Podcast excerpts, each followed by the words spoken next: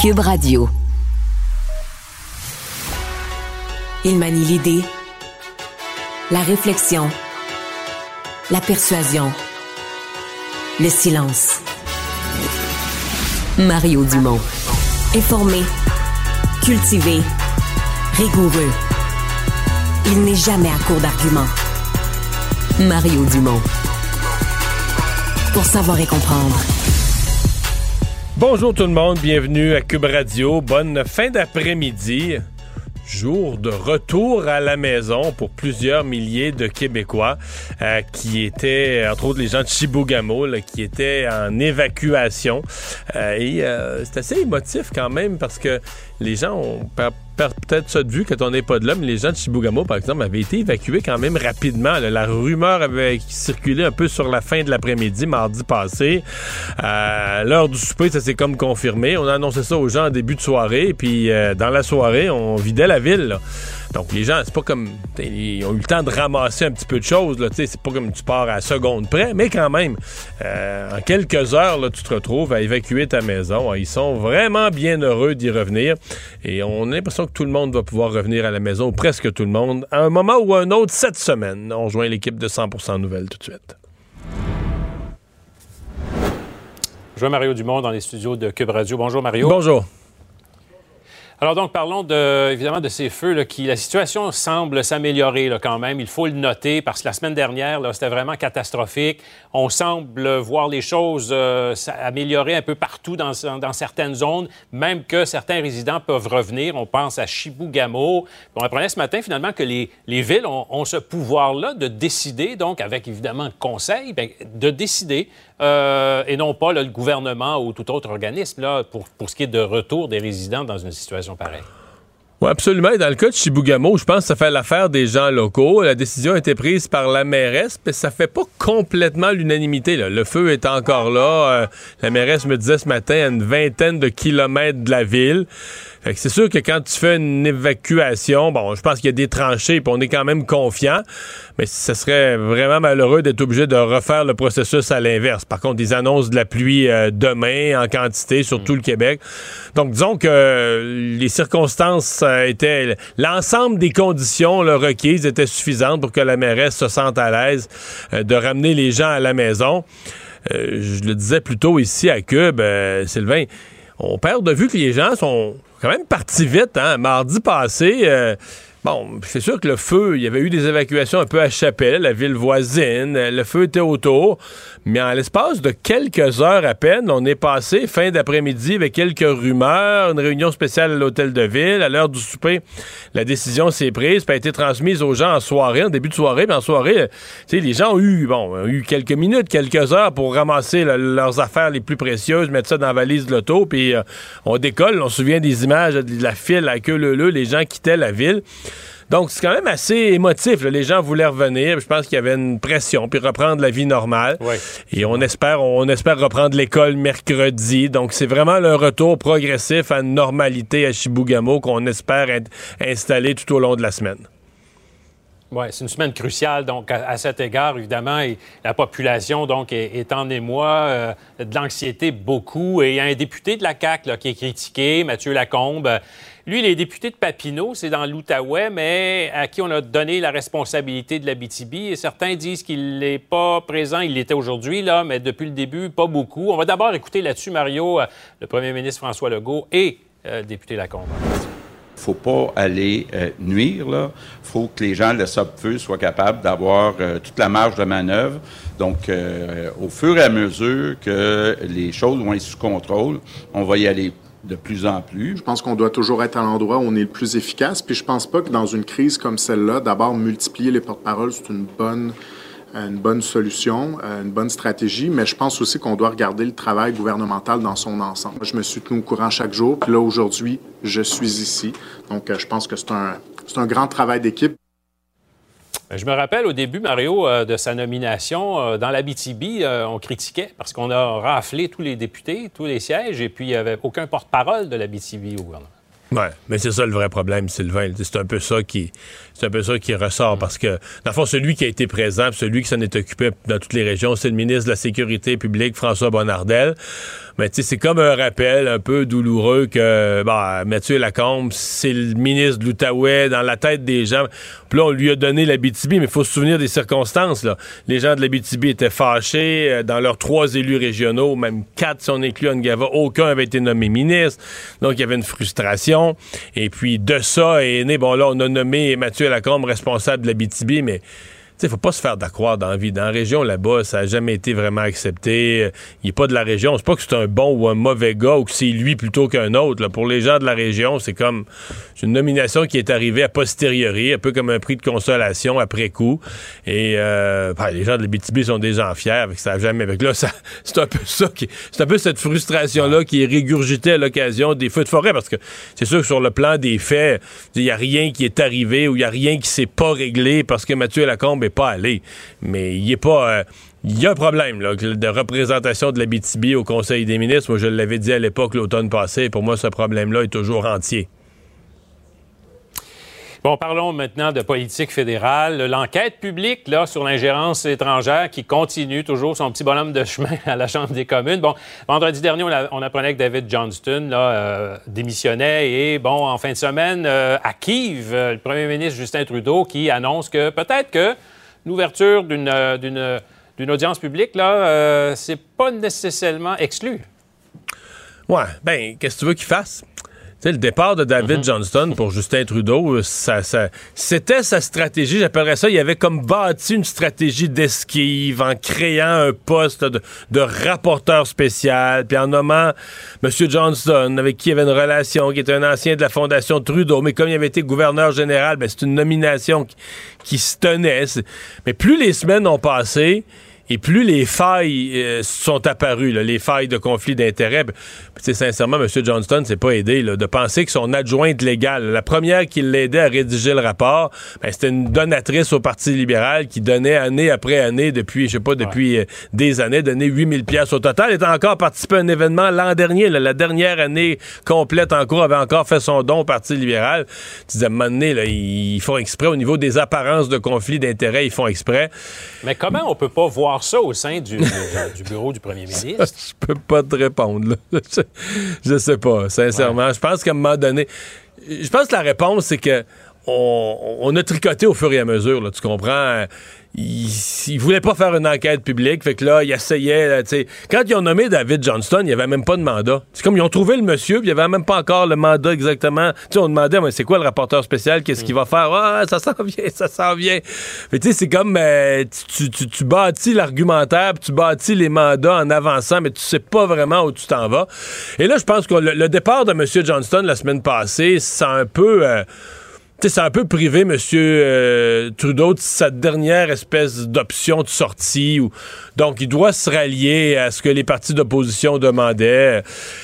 Je pense qu'il va y avoir une enquête publique sur la question de l'ingérence. Euh, je suis convaincu que c'est ce qui est souhaitable.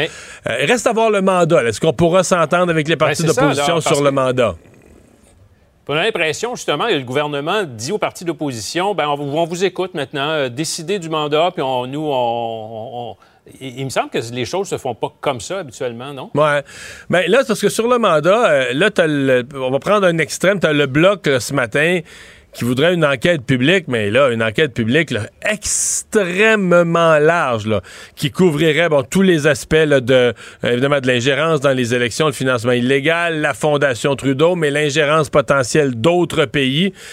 Fait que c'est sûr, tu écoutes le bloc, tu dis, oh, on a une commission d'enquête, une enquête publique qui pourrait durer, si on vraiment veut voir tout, tout, tous les aspects, qui pourrait durer pendant une sérieuse euh, période de temps. Euh, est-ce que le gouvernement pourrait, lui, souhaiter une, euh, à l'autre extrême, une commission très, très restreinte sur, non pas trop, pas trop sur le passé, plus sur, sur l'avenir. Quelles sont les solutions qu'il faut mettre de l'avant pour l'avenir, puis pas trop creuser le passé. Puis, peut-être entre ces deux extrêmes-là, on trouvera un compromis, peut-être pas non plus. Donc, donc la question, c'est est-ce qu'on s'entendra sur le mandat, puis est-ce qu'on s'entendra sur le nom d'une personne qui puisse euh, euh, présider ces, ces travaux-là? Ouais, il faut que ce soit une personne, bien sûr, là, qui a aucune allégeance, là, Ben, connue voilà. à tout le moins. Là, bon. Euh, bon, dernier dossier, là, euh, Donald Trump, euh, qui euh, est toujours présent dans l'actualité américaine, bien sûr. Ces fameux dossiers là, à Mar-a-Lago, bon, il est arrivé à Miami, il va comparaître demain.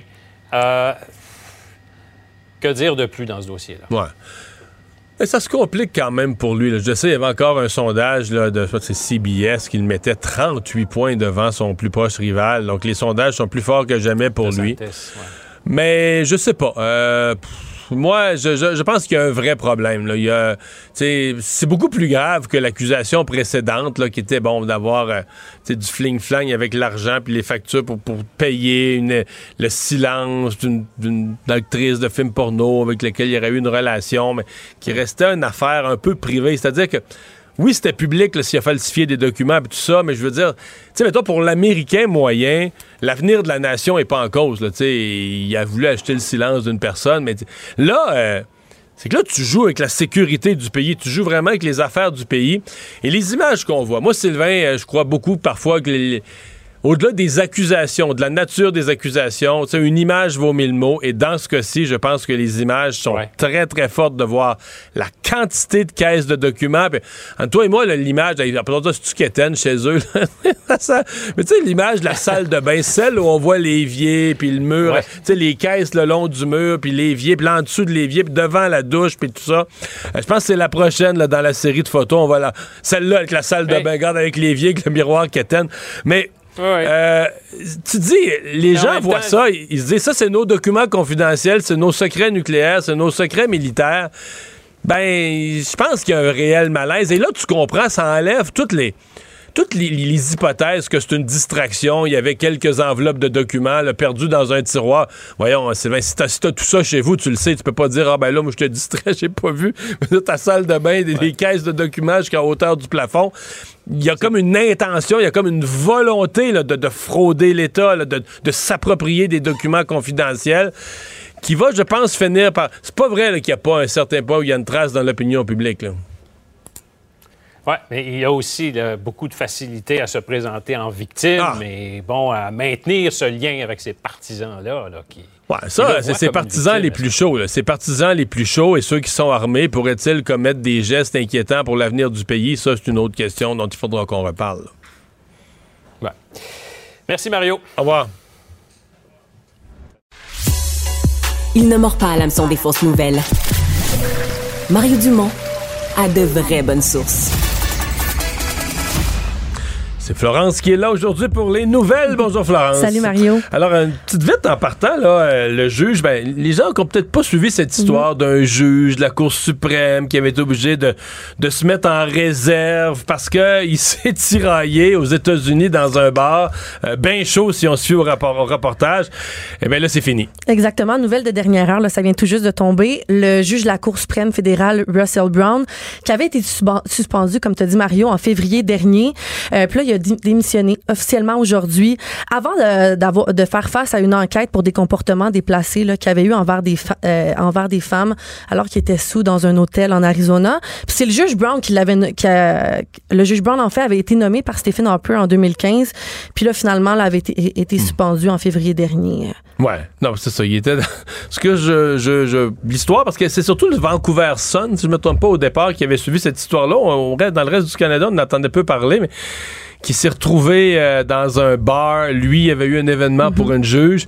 Puis euh, c'était une gang dont il y avait un ex-marine, ça, qui, eux, eux, sortaient d'un shower de bébé. Puis là, le juge, je sais pas, d'autres gens avec lui se sont mis à faire des commentaires, ces femmes, je sais pas, mais ça a viré. euh, je sais pas si on dit ça s'est tapé sa gueule, mais ça s'est tiraillé et slash pas loin de battu, là. Oui, on dit entre les branches que la plainte, la plainte aurait été formulée là, par John Crump, Crump, qui est l'ancien, là, euh, un ancien de la marine américaine, avec qui il aurait eu, là, comme tu dis, une violente altercation ouais, Ouais. dans ce dossier. Ouais. Et lui, s'est rendu compte, je sais pas comment il a fait ses recherches, mais s'est rendu compte que c'est un juge de la Cour suprême du Canada, puis il s'est dit, tu vas voir mon homme, tu vas payer. Et il s'est rendu compte qu'un juge, évidemment, serait très, très vulnérable à la, déclaration de ce genre d'événement-là. Et donc, bien, le juge Brown, euh, soir de brosse, a scrappé sa carrière. Euh, tragédie au Québec, euh, dans la région, dans la vallée de la Matapédia. Ouais, triste nouvelle qui retient l'attention aujourd'hui. C'est plusieurs enfants qui ont été blessés là, dans un grave accident d'autobus scolaire qui est survenu ce matin dans la vallée de Matapédia au Bas-Saint-Laurent. Heureusement, Mario, on craint pas pour, euh, pour la vie des enfants, mais ça n'empêche pas qu'il y a trois enfants qui ont été blessés plus gravement puis qui ont été transportés là, à l'hôpital Sainte-Justine tantôt. Ce qui est arrivé... Mais ça veut dire que c'est quand même grave. Si on les a transférés du Bas-Saint-Laurent à Sainte-Justine, c'est que c'est ça. C'est qu'il y a quelque chose quand même, leur santé est inquiétante. Oui, huit ont obtenu leur congé, mais les trois, on les a transportés à Sainte-Justine. On craint pas pour leur vie, mais c'est certains là, qui ont été euh, blessés plus gravement. Tout le monde se, se demande qu'est-ce qui est arrivé, comment euh, un autobus scolaire a pu se ramasser dans, dans un fossé. Le, on dit que le chauffeur d'autobus l'aurait eu un malaise, aurait juste le continué sa route, puis l'autobus est complètement le tombé dans, dans le fossé. Au total, c'est 11 enfants de 7 à 13 ans qui étaient au, euh, à bord du véhicule. Puis vraiment, les images, on a pu voir là aussi sur à LCN tantôt les, les, témoignages de gens qui étaient complètement là, affolés quand ils ont vu l'autobus tomber dans le fossé. Des gens qui criaient, on entendait les cris des enfants, puis les gens ont retrouvé le chauffeur d'autobus complètement couché sur le sol, euh, puis les enfants là, qui étaient qui étaient là à crier. Donc, euh, grosse nouvelle aujourd'hui. Triste nouvelle, en fait. On va avoir, le j'imagine, plus de nouvelles euh, de leur état dans les prochaines heures. Peut-être qu'on entend accident avec un autobus scolaire. c'est, on s'inquiète tout de suite. merci, Florence. Merci. Mario Dumont. Rationnel et cartésien, il peut résoudre n'importe quelle énigme les yeux fermés. Francis Gosselin. Économiste. Tout ça, ils l'ont échappé. Consultant. C'est quand même pas une petite affaire. Auteur. C'est moins politiquement populaire. Francis Gosselin, pour savoir et comprendre l'économie. Bonjour Francis. Salut Mario. Alors, la Société québécoise du cannabis qui a présenté son rapport, euh, on a augmenté un peu les profits mais les ventes augmentent plus. C'est comme si là, on a atteint un équilibre entre le marché noir et le marché légal. C'est ça qui est étonnant, Mario, en fait, qu'il n'y ait pas de croissance. À un moment donné, je pensais jamais que le cannabis, c'est une industrie de très forte croissance. Là, à un moment donné, les gens, ils consomment tant de potes, puis à un moment donné, tu, veux pas nécessairement qu'ils en consomment. Euh, mais eux, ils se disaient que leur croissance, ils se disaient, on va gruger, mettons, un 5% ou un 10% à chaque année du marché noir. Ce qui s'est fait, les premières années, ça s'est produit. Exact. Exact, c'est ça qui est étonnant. Comme je te dis, je, pensais pas que l'industrie dans son ensemble, tu tous les dollars de cannabis au Canada, ça allait jamais augmenter à un rythme effréné. Là, c'est pas une industrie de forte croissance. Par contre, ce comme tu viens de le dire, ce qu'on pensait, c'est qu'il allait gruger donc des parts de marché au marché noir. En fait, ce qui se passe, c'est que le, en fait, au Québec là, en particulier, euh, on a vraiment plafonné. En fait, Puis ce qui était très étonnant, Mario, c'est qu'actuellement, c'est un petit peu plus de la moitié du cannabis qui est vendu au Québec qui est de source légale. Euh, ce qui veut dire qu'il y a quand même l'autre moitié, là, ou un petit peu moins, là, 42 43 qui est de source illégale. Encore une fois, aujourd'hui, plusieurs années après l'entrée en vigueur de la loi, après la, commercialisation du cannabis, à travers des dizaines et dizaines de points de vente, il y a à peu près un Québécois sur deux, là, fait 42 comme je le disais, qui achètent du marché noir et donc ça continue à encourager le, crime organisé, la distribution illicite, etc. Il y a plusieurs raisons à ça. Évidemment, les prix sont plus intéressants sur le marché noir qu'à la SQDC. Il n'y a pas de taxes, etc. Euh, mais aussi, euh, éventuellement, toutes les affaires de livraison, de proximité, de facilité Mais là, ils sont forcés, la SQDC. Ils livrent en une heure et demie présentement. pas partout au Québec. Pas partout, ouais, c'est ça, pas partout au Québec. Fait qu'il y a un facteur d'explication qui est peut-être que ce 50, euh, pour cette moitié-là, là, est, hors des grands centres. Et même à Montréal, il faut commander avant une certaine heure pour Donc, c'est plutôt plusieurs heures. Là. Puis encore une fois, je ne connais pas des gens qui fument beaucoup de pot à tous les jours, mais je crois comprendre que quand tu as envie de fumer. C'est les gens qui fument du pot mal planifié. ouais, mais je pense que il y a peut-être une certaine corrélation entre la planification et la quantité de pot que tu fumes dans ta vie. Là. Je vais y mettre une hypothèse. Tout ça pour dire que donc on, plafonne au niveau autant des ventes en dollars que du tonnage. Là, mais moi, je suis convaincu qu'une partie de l'explication, c'est les wax pen. Là. sais, le vapotage. Le vapotage. Non, mais les wax pen dans les écoles, oublie ça, Francis. Dans les écoles, là c'est les mineurs, c'est un fléau. là. Ben, y a- y Euh, le vapotage d'espèces d'huile de cire de cannabis. Il y là. a ce dernier facteur-là. Et ça, ils en vendent pas. Je, je vais pas, je vais sonner un peu comme un, un peu cavalier en ondes, mais tu sais, j'ai fumé du pot dans ma vie, là, je, je suis pas trop gêné de le dire, puis j'ai surtout fumé du pot avant 18 ans, comme je, je vais dire ça comme ça, comme si oh, tu prends la répartition du pot que j'ai fumé dans ma vie, c'était comme 90% avant ma, ma majorité probablement. Fait, que- fait tu sais, à un moment donné, le marché il est là, puis actuellement notre régime il fait en sorte que c'est ces gens-là qu'on ne veut pas euh, voir. C'est même consommer. 21 ans au Québec. Oui, ben c'est ça, exactement. Mais donc, finalement, tu sais, je veux dire, euh, j'ai 41 aujourd'hui. Je t'avouerai que la dernière fois que je fumais du pot, je m'en, rappelle plus, là, tu sais. Peut-être parce que j'ai 41 ans aussi, là. Mais, mais mon point, c'est que, les- la, la- la régularité puis la quantité a tendance à diminuer avec l'âge. Et donc, évidemment, en excluant jusqu'à 21 ans, ce qu'on fait, c'est que c'est, il y a une grosse partie, certainement, du 42 qui est là. C'est dans des jeunes qui veulent fumer du pot. Il faut que jeunesse se fasse, adolescents. Puis encore une fois, il y a- je, je suis conscient qu'il y a plein de considérations de santé publique, etc. derrière ça. Mais si on considère simplement la dimension économique Ah ouais. actuellement, ils achètent du pot, ils le fument. C'est peut-être du mauvais pot. Cet argent-là est défiscalisé, etc. Donc, parce qu'on refuse d'accepter une forme de réalité par souci de santé, par souci de moralité, ben, éventuellement, on échappe une grosse partie. Puis ça fait que les jeunes fument peut-être de, la, mauvaise drogue, éventuellement. Nouvel euh, épisode euh, dans la saga du groupe euh, Sélection, ce groupe de résidence pour aînés de Réal Bouclin, dont les créanciers ont, sont, sont fait protéger par la Cour. Oui, effectivement. Puis c'est intéressant, Mario, parce que tu sais, je donne souvent euh, un peu de mentorat ou des conseils à des jeunes entrepreneurs, tu sais, souvent qui sont en démarrage, etc. Puis ce qu'on dit souvent, tu sais, la raison pour laquelle on se crée une incorporation ou une, une structure, tu sais, intermédiaire entre soi puis les bailleurs de fonds, c'est pour protéger ses actifs. Hein? Fait que tu sais, tu te lances en affaires, crée-toi une Ta incorporation maison, tes biens personnels. ton auto, ta famille, là, tu sais, ton épargne, parce qu'éventuellement, c'est ta vie privée, là, dans laquelle il y a peut-être des enfants, il y a peut-être un conjoint, une conjointe, etc. Ben, bref, M. Bouclin euh, n'a pas écouté mes conseils. Du moins, je pense qu'il était peut-être un peu obligé de le faire, et donc il a donné plusieurs de ses biens personnels en garantie. Évidemment, on parle pas de- d'appartement là, à 300 000 sur le plateau. Euh, il est maintenant question d'une maison là, qui posséderait à Laval qui vaut 5,5 millions de dollars. Puis il y a certains des bailleurs de fonds qui la lorgnent éventuellement pour se, euh, se rembourser là, sur des dettes qui n'ont pas été euh, qui ont pas été payées par l'homme d'affaires. Euh, il y a un groupe notamment suisse là, qui aurait euh, au total près de 55 millions de dollars à, à M. Bouclin euh, à des taux d'intérêt entre 7 et 10% par année, là, ce qui est assez normal là, dans l'univers commercial, mais euh, qui aujourd'hui ont un, un résiduel d'environ 18 millions de dollars qui ne s'arrivent pas à récupérer. Donc, ce qu'ils veulent faire, c'est mettre la main sur les biens personnels de M. Bouclin qui ont été mis en garantie. Où est-ce qu'ils font cette menace-là pour euh, qu'ils trouvent une autre solution au plus vite? Je sais pas, mais en tout cas, les différents médias qui rapportent la nouvelle, Mario, parlent que M. Bouclin aurait aussi peut-être d'autres dettes qui n'ont pas été, des dettes personnelles, là, qui n'auraient pas été éventuellement là, dans, dans les histoires de protection des créanciers, parce que c'est vraiment groupe sélection hein, qui s'est placé sous la, Ouais. la protection. Mais lui-même, M. Bouclin, aurait, dans ce contexte-là, mis des actifs personnels en garantie, aurait peut-être même contracté des dettes personnelles qui n'apparaissent pas à ce bilan-là.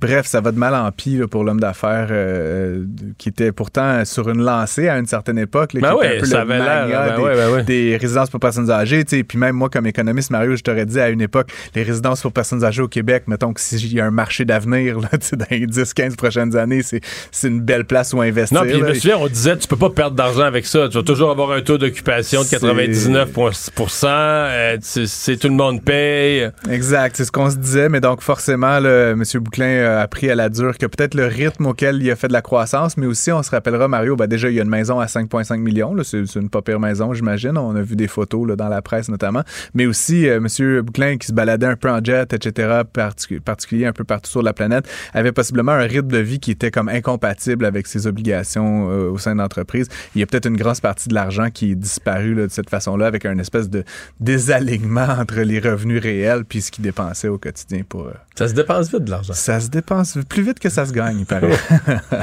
Euh, la banque américaine JP Morgan Chase euh, qui a réglé avec une poursuite là, qui concerne le- le- le- le- Jeffrey Einstein, le, le- le- ouais, euh, ben, le financier euh, déchu, décédé en prison. Euh, exactement, qui était accusé d'avoir euh, fait quasiment du trafic humain, là, tu sais, vraiment. euh, D'avoir eu son, île, son femmes, île où il recevait les grands de ce monde avec des jeunes femmes. Exactement. Écoute, j'ai passé une partie de la- l'après-midi à creuser, parce qu'évidemment, c'est une grande banque qui paye euh, une somme assez significative. On parle de 290 millions de dollars euh, US, Mario, là, donc c'est quasiment un demi-milliard de dollars canadiens.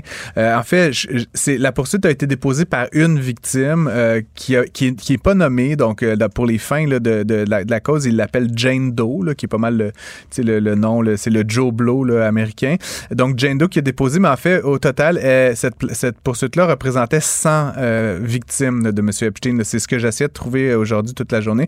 Donc, en fait, JP Morgan Chase convient de payer 290 millions de dollars US, c'est-à-dire à peu près 3 millions de dollars par victime dans le cadre de cette affaire-là. Il faut dire que c'est des victimes qui ont été agressées sexuellement, possiblement vendues. Mais c'est beaucoup d'argent, mais beaucoup. Le mot est faible. C'est beaucoup d'argent. Je veux dire, c'est la plus grosse euh, compensation proposée dans le cadre d'affaires sexuelles de l'histoire. Donc, c'est un très gros montant. C'est pour ça que je veux pas minimiser, mais ce que la femme a vécu, mais ça donne un peu l'impression qu'au-delà de la mesure des dommages puis de la compensation des hommages, des dommages, qui a aussi une part de peur euh, que ça aille plus loin, que les démarches aillent...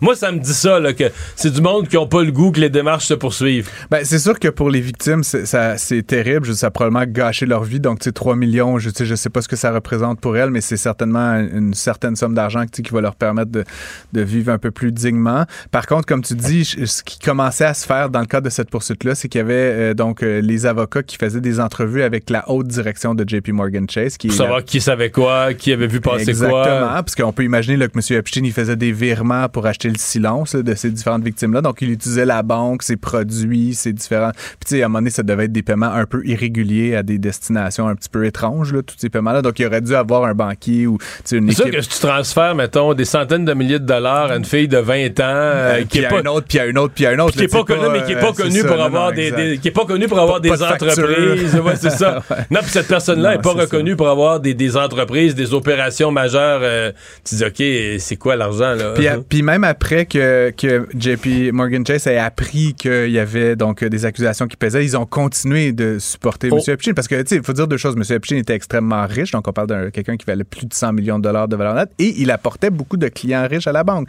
Donc, éventuellement, tu tu veux pas tuer ta poule aux œufs d'or, mais son comportement, évidemment, était totalement réprochable, Mario. Donc, ultimement, 290 millions de dollars. Puis, tu sais, je voulais juste mettre ça en perspective. C'est un gros montant. Je pense que les victimes méritaient ça, si pas plus. Mais en même temps, euh, l'année dernière, Mario, euh, JP Morgan Chase a fait 128 milliards de dollars de profit là, au 31 mars. Donc, on parle d'à peu près 0,2 de ce qu'ils ont gagné en profit net sur une base annuelle. Donc, tu sais, je pense pas que ça va empêcher euh, M. Jamie Dimon, le PDG, de dormir ce soir. Du moins, si ça l'empêche de dormir, je, je pense pas que c'est pour l'aspect financier, mais bien pour le fait que sa banque ait supporté et entretenu ce réseau-là de trafic sexuel pendant de nombreuses années contre toute morale. Merci, Francis. À demain. Au revoir. Mario Dumont. Plus pratique que n'importe quel moteur de recherche. Une source d'information plus fiable que les internets. Pour savoir et comprendre, Mario Dumont. La prochaine histoire a plusieurs aspects intéressants, je dois vous avouer. D'abord, c'est un couple d'agriculteurs qui a besoin d'aide et qui a de la misère avec les instances du gouvernement qui sont censées pourtant être là pour aider des entreprises agricoles à, vivre de la croissance ou à financer leur croissance. Deuxièmement, ils sont dans un domaine quand même assez unique. Ça s'appelle euh, à la canne blanche. Euh, c'est dans la région des cantons de l'Est, mais c'est une entreprise de production d'œufs de canne, d'œufs de canard, je pourrais dire, de canne. Euh, euh, on dit que ce serait comme à peu près la seule euh, au, Québec. Et troisièmement, ben c'est pas banal comme particularité dans leur travail. Euh, c'est un couple de personnes non voyantes, aveugles, donc qui opèrent néanmoins cette ferme-là pour discuter de tout ça, comprendre ce qu'ils vivent comme problème à l'heure actuelle pour financer leur projet. Marie Sauvé et Daniel Bonnet sont avec nous. Bonjour. Bonjour Mario. Bonjour Monsieur Mario. On va commencer par parler du produit euh, des œufs de canne. Mmh. Excellent produit. Excellent produit. Moi, j'en ai déjà mangé. J'ai déjà eu, quand j'étais enfant, on avait, on gardait des canards chez nous l'été. Ils allaient se baigner à la rivière pour manger les œufs. C'est des gros œufs, là.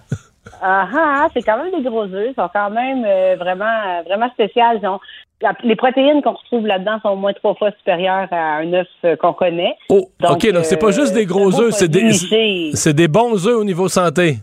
Vraiment, vraiment. OK. Vous vendez ça où? Parce qu'il me semble qu'à l'épicerie, on n'en voit pas. Il est où votre marché? Ben, il y en a chez Avril, marché Jean Talon, marché à Toiteur. euh.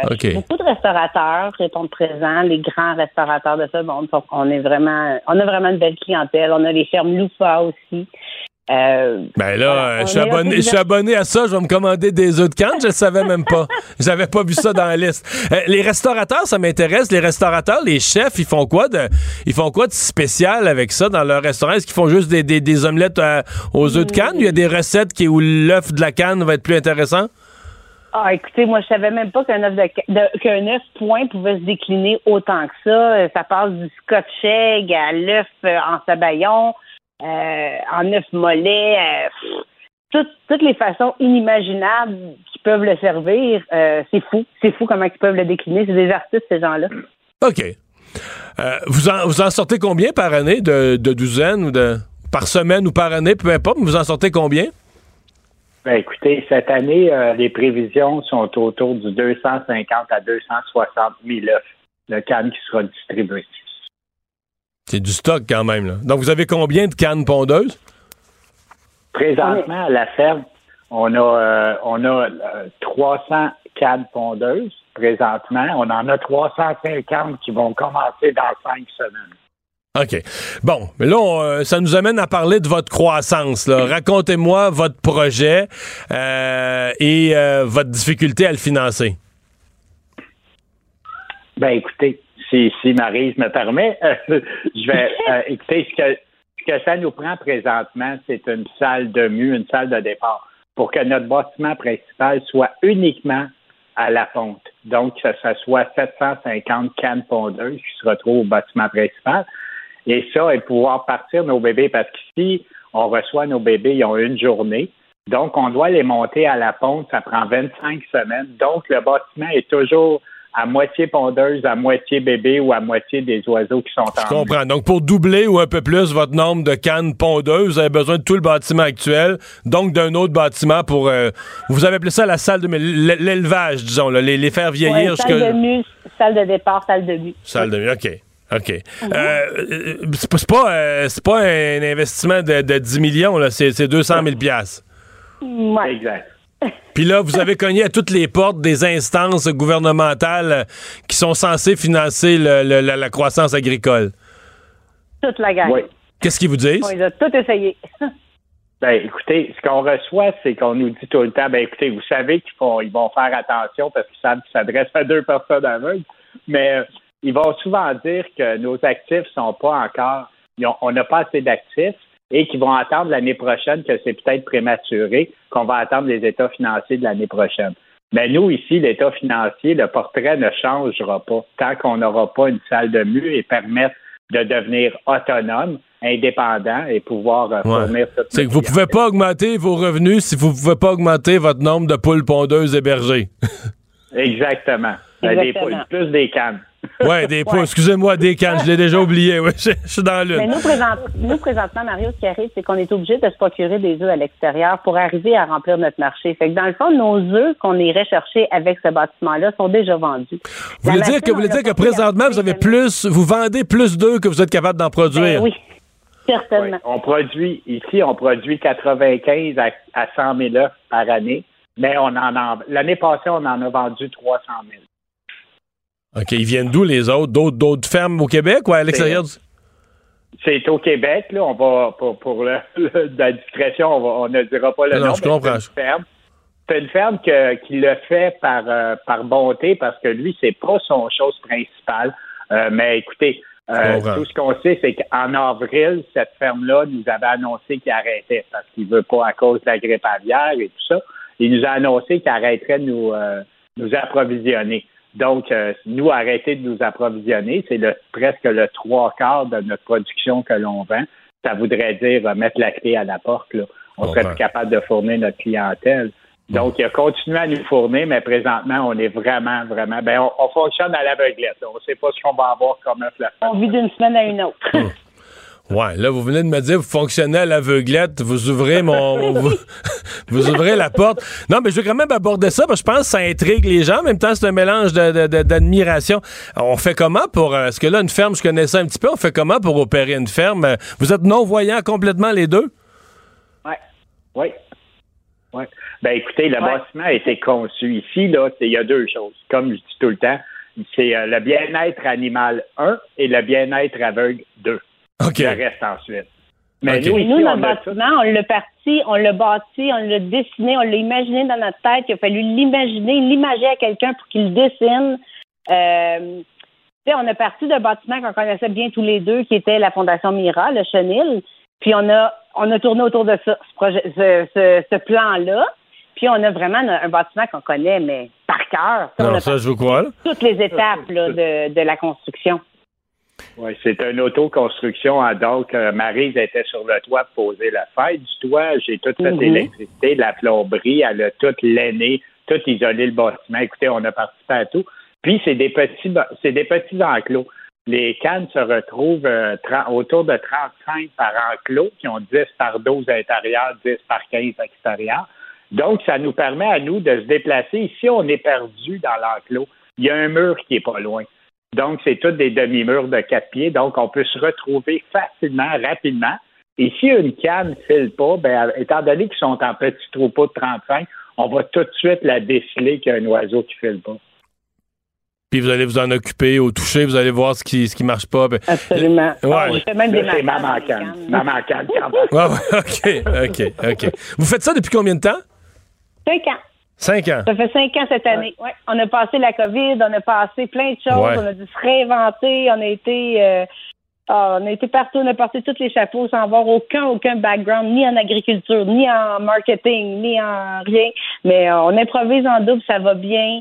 Euh, on a une belle réponse des gens. Vous, vous faisiez quoi avant? Étiez-vous déjà en agriculture, un secteur connexe? Comment l'idée est venue de dire euh, des œufs de canne? Je veux dire, on pense pas à ça. euh, on travaille dans un bureau, on dit, tiens, moi, je quitte demain matin, je vais, je vais, je vais élever des cannes pour les œufs.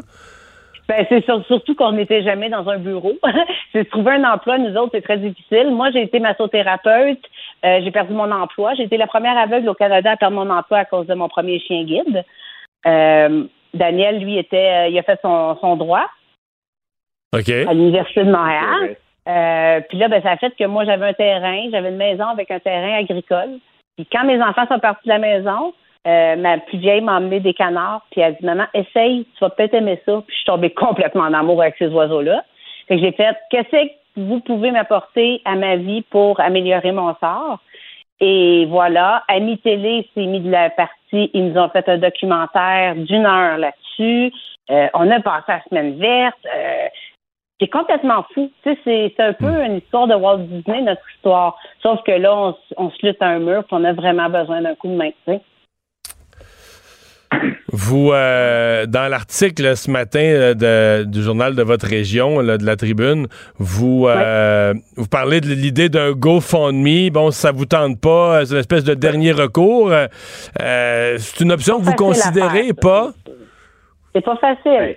Il faut se mettre un genou à terre. Hein? faut, faut mettre beaucoup, beaucoup d'humilité là-dedans, de faire OK, ben, Votre premier choix sera encore de faire affaire avec les instances officielles. Ouais. Euh, vous parlez à vos députés? oui. Oui. Oui, on a parlé euh, député euh, aux attachés politiques de M. Bélanger, de la ministre Saint-Onge, du ministre Lamontagne. On a parlé aux deux financières euh, Ca- Québec-Canada. On a parlé à tous nos créanciers de la MRC, euh, Manfred Maïda. Écoutez, ça fait deux ans qu'on- que je leur dis qu'il faut faire quelque chose parce que euh, c'est- urgent. Et là, maintenant, voilà qu'on m'a répondu encore une fois que- qu'il fallait attendre une autre année, voir les états financiers, ben, on peut pas se permettre. On peut pas se permettre parce que c'est- la survie, c'est notre survie. Là. Ben, monsieur, vous savez, M. Mario, vous avez été en agriculture. Tous nos actifs, tous nos avoirs, toute notre famille, notre sang est mis dans la ferme. C'est, c'est, on n'a pas, on n'est pas des multinationales. Tout, tout est là. Alors, c'est, nous ici, mettre la clé, c'est déménager, c'est de s'en aller dans un HLM. C'est, on, on veut pas ça. Non, on veut pas ça pour les générations qui vont nous suivre comme personnes aveugles, comme, comme producteurs, comme petits producteurs. On veut que, vous savez, on dit toujours, aidons le, le, le producteur local, le petit producteur local. Ben, on n'est pas toujours sensible. Je pense que on- le public croit qu'il aide beaucoup, mais je pense que ça se rend pas jusqu'en haut. Ben, votre message est très clair. Euh, je vous souhaite la meilleure des chances. Félicitations pour votre entreprise. puis On va espérer qu'elle va continuer à croître. Merci d'avoir été là. Merci, Mario. Merci, Au revoir. Marie Sauvé, Daniel Bonin, les deux qui euh, sont des producteurs d'œufs de Cannes. Mario Dumont. Plus pratique que n'importe quel moteur de recherche. Une source d'information plus fiable que les internets. Pour savoir et comprendre, Mario Dumont. L'exercice lui-même Mario Dumont. va faire sortir plus de vérité sur ce qui s'est véritablement passé à ce moment-là. Gérez donc ça, s'il vous plaît. Isabelle Maréchal. Mais c'est parce qu'à un moment donné, si on paye pas tout de suite, on va payer tout à l'heure. La rencontre, Maréchal Dumont. Bonjour Isabelle. Bonjour Mario. Alors, tu veux me parler de cette réforme des lois sur le logement, des réformes, réformes de la relation euh, propriétaire-locataire? Jamais simple de toucher à ça. Non, effectivement, c'est jamais simple. Et puis, euh, je pense qu'il y a beaucoup de zones grises. Je pense que les torts sont pas toujours du du, euh, du même côté. Euh, je pense que, tu sais, souvent, euh, quand on est locataire, on a tendance à penser que tous les propriétaires sont véreux. Et vice-versa, quand on est propriétaire, on a tendance à penser qu'on a de bonnes chances, de bons risques de tomber sur des mauvais locataires. Je pense que la vérité est entre les deux. Et, et, et c'est souvent la règle du 80-20 qui s'applique.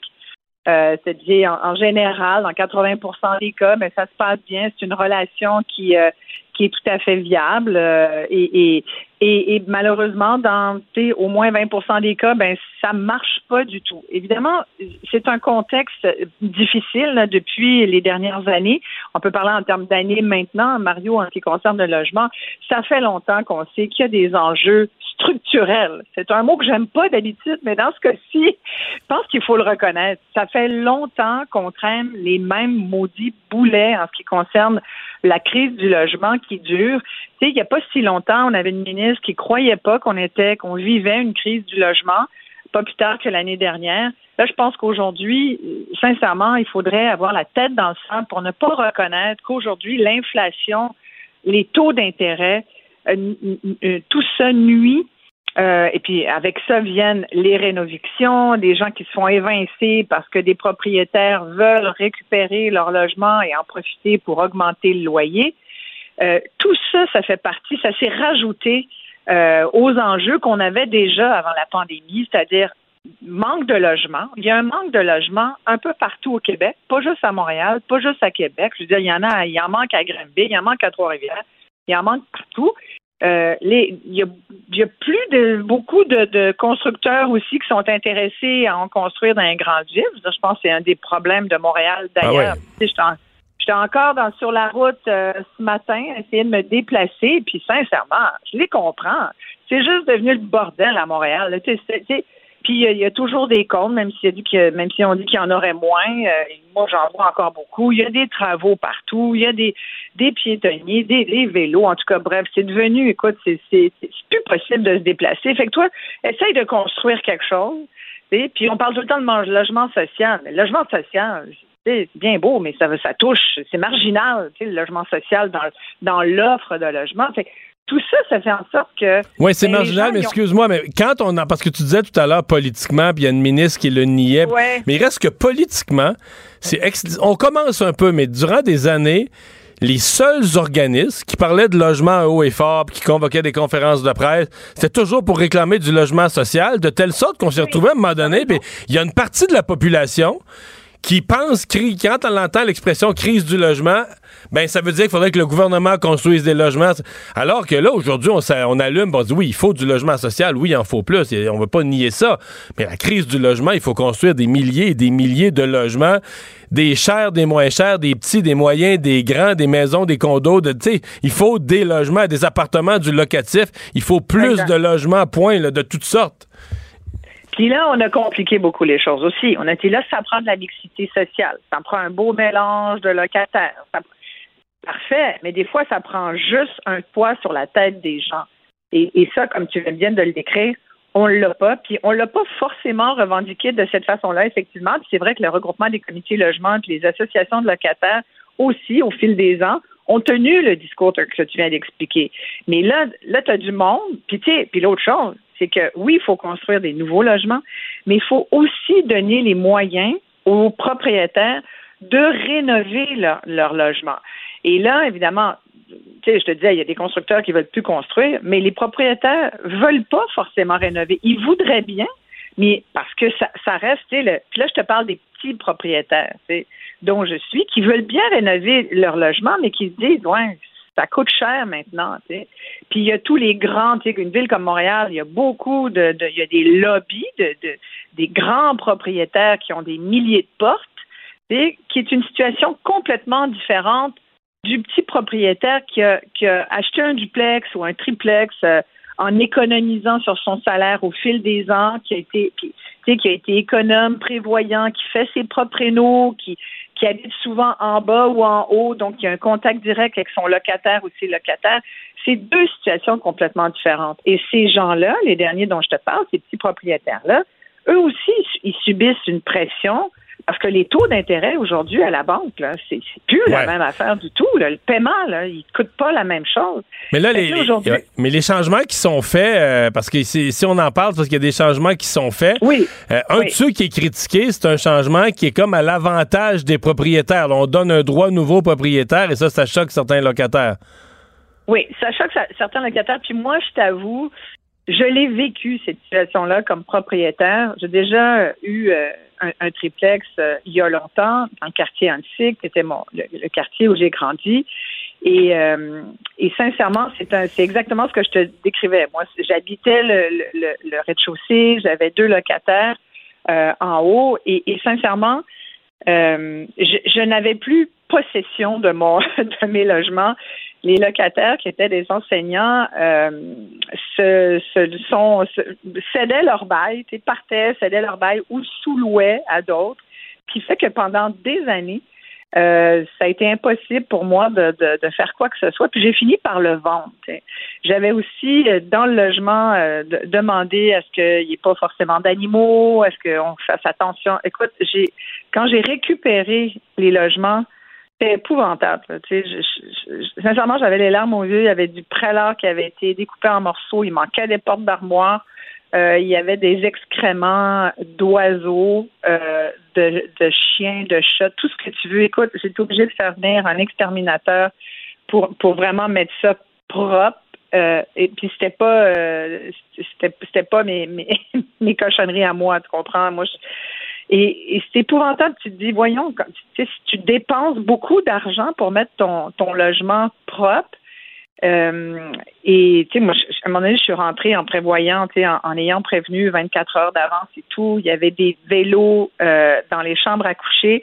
Il y avait des perroquets qui volaient dans. C'était une volière. Il y avait deux chiens, euh, trois chats. C'était comme. Je me disais, oh mon Dieu, mais comment ça se fait? Et, euh, et, tu n'as pas de moyens parce que les locataires peuvent, certains locataires, dans le 20% de locataires moyens gentils, t'en as qui abusent aussi puis qui se foutent bien de ce qui est écrit sur le bail. Alors moi, je pense que cette, cette notion-là de dire, puis oui, c'est sûr que pour un regroupement de comités logement euh, qui revendique au nom des locataires, je comprends qu'ils se disent ça n'a pas de bon sens, ça va, ça va, c'est comme, ils disent que c'est comme un cadeau aux propriétaires peut-être à certains propriétaires, mais pour les propriétaires, les petits propriétaires, je pense que c'est normal de pouvoir dire c'est ton bien, tu dois toujours bien au moins pouvoir en disposer.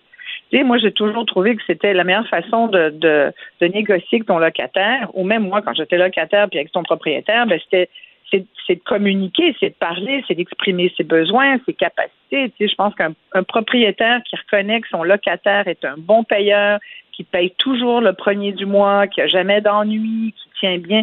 Le, le propriétaire, il va vouloir garder ce locataire-là. Il va pas abusivement augmenter le loyer tous les mois ou vouloir l'inciter euh, à, quitter. Comprends? Alors, je pense que cette, cette notion-là, en tout cas, qui vient d'être euh, modifiée dans le projet de loi 31 là, sur euh, euh, sur la réforme en, en matière d'habitation, je pense que moi, ça m'apparaît une bonne chose. En même temps, il y a aussi quelque chose qui vient dire aux propriétaires, aux locataires, qui auraient tendance à vouloir abusivement augmenter euh, le loyer en profitant de rénovations qui feront peut-être jamais. Ouais, ou de Donc, fausses rénovations, c'est ça, qui se font Exactement. pas. Ça, ce sera Là, plus ça possible dire, non plus. OK, là, vous, vous dites que vous faites, vous, vous êtes, on appelle ça les rénovictions, et malheureusement, il y en a beaucoup trop. Et il y en a plein de propriétaires qui abusent. Il y en a plein. Puis il y en a qui abusent, puis qui, se disent ben moi c'est pas de l'abus, ça fait des années que j'ai pas pu rénover, puis qui me payent euh, un, loyer qui, tu sais, en parlant de son locataire, un loyer qui a plus de bon sens, qui me coûte de l'argent. Moi, je loue à perte. Il y a ça aussi. Alors, parce que, tu sais, quand tu écoutes euh, ceux qui, qui sont qui, veulent les mesures de contrôle de, de, loyer, c'est vrai que ça marche pas. Puis tu regardes la régie du logement qui s'appelle le tribunal du logement maintenant, le, c'est vrai que ça marche pas. Puis les, taux qui suggèrent ont toujours été traditionnellement, historiquement bas. Et, c'est vrai que les loyers ont augmenté euh, entre 2001 et 2011. Euh, augmentation, de 34% ça fait beaucoup. Ça fait 177 dollars par mois. Mais et, depuis, là, je te parle de 2011. Imagine aujourd'hui, c'est encore pire. Mais mais c'est pire des deux côtés, du propriétaire aussi. Mais là, évidemment, ceux qui abusent, les rénaux victeurs, si on veut, ceux-là vont devoir prouver qu'ils ont bel et bien rénové. Euh, sinon, ils vont être passibles de poursuites euh, et, et d'amendes. Et ça, je trouve, ça, on les nomme pas. Moi, je pense qu'on aurait dû pousser un peu plus puis dire jusqu'à quelle hauteur ça allait faire mal à ceux qui abusent. Donc, il y en a qui vont faire le calcul, puis ils vont dire c'est pas grave, j'ai payerai les amendes, ou plutôt les si mon locataire me poursuit, ou si le tribunal du logement me poursuit, je payerai ce qu'il y a à payer. Tu sais, c'est comme les mauvais pollueurs qui se disent regarde, tu m'en enverras une pénalité pour euh, je vais, je vais Ouais, me payer mon ça. droit de polluer. Là, tu sais. Ben, faudrait pas que. Moi, j'aurais mis des amendes très, très salées. C'est le seul, c'est le bout, je trouve, où on n'est pas allé assez loin. Il faut que ça fasse mal pour ceux qui abusent, pour que les bons propriétaires aussi soient reconnus et que les bons locataires soient reconnus. Tu sais, moi, je pense qu'il faut encourager le fait de dire c'est malheureux, on voudrait tous qu'un logement, ça soit un droit. Mais c'est pas ça, c'est pas un droit. En, en ce moment, c'est oui, tout le monde devrait avoir un toit sur sa tête, c'est ça qui devrait être un droit, mais en ce moment, ça passe par le privé. Ce sont des individus qui possèdent des logements, qui le louent à d'autres. C'est ça. Comme, comme la bouffe, comme, tu sais, qu'est-ce que tu veux. Alors, mais il devrait y avoir des règles qui permettent à tout à chacun de, de, trouver son logement puis de façon abordable. Tu sais, je lisais l'histoire de ce couple qui a été évincé. Puis ça, c'est, ça, c'est une histoire aussi intéressante. C'est dans le journal de Montréal, il y a une couple de jours. Ça, après une visite d'un inspecteur de la ville. On a beaucoup de à la ville, euh, on, a pointé du doigt la ville de Montréal en disant vous faites pas d'inspection, regardez, là, où ça a brûlé, ça aurait dû être inspecté. Euh, comment ça se fait qu'il y a des logements Airbnb qui ont, qui ont, où il n'y avait même pas de fenêtre? Mais tu sais, il y a même des logements sans être Airbnb là, qui devraient même pas être loués. Sauf qu'en attendant, il y a des gens qui y vivent. Puis comme disait ce couple-là, euh, leur logement a été déclaré insalubre, donc l'inspecteur a ordonné qu'on ne puisse plus leur louer. Donc, ils ont été mis du jour au lendemain à la, euh, à la rue. Et là, ils vivent avec leurs deux chiens dans leur auto.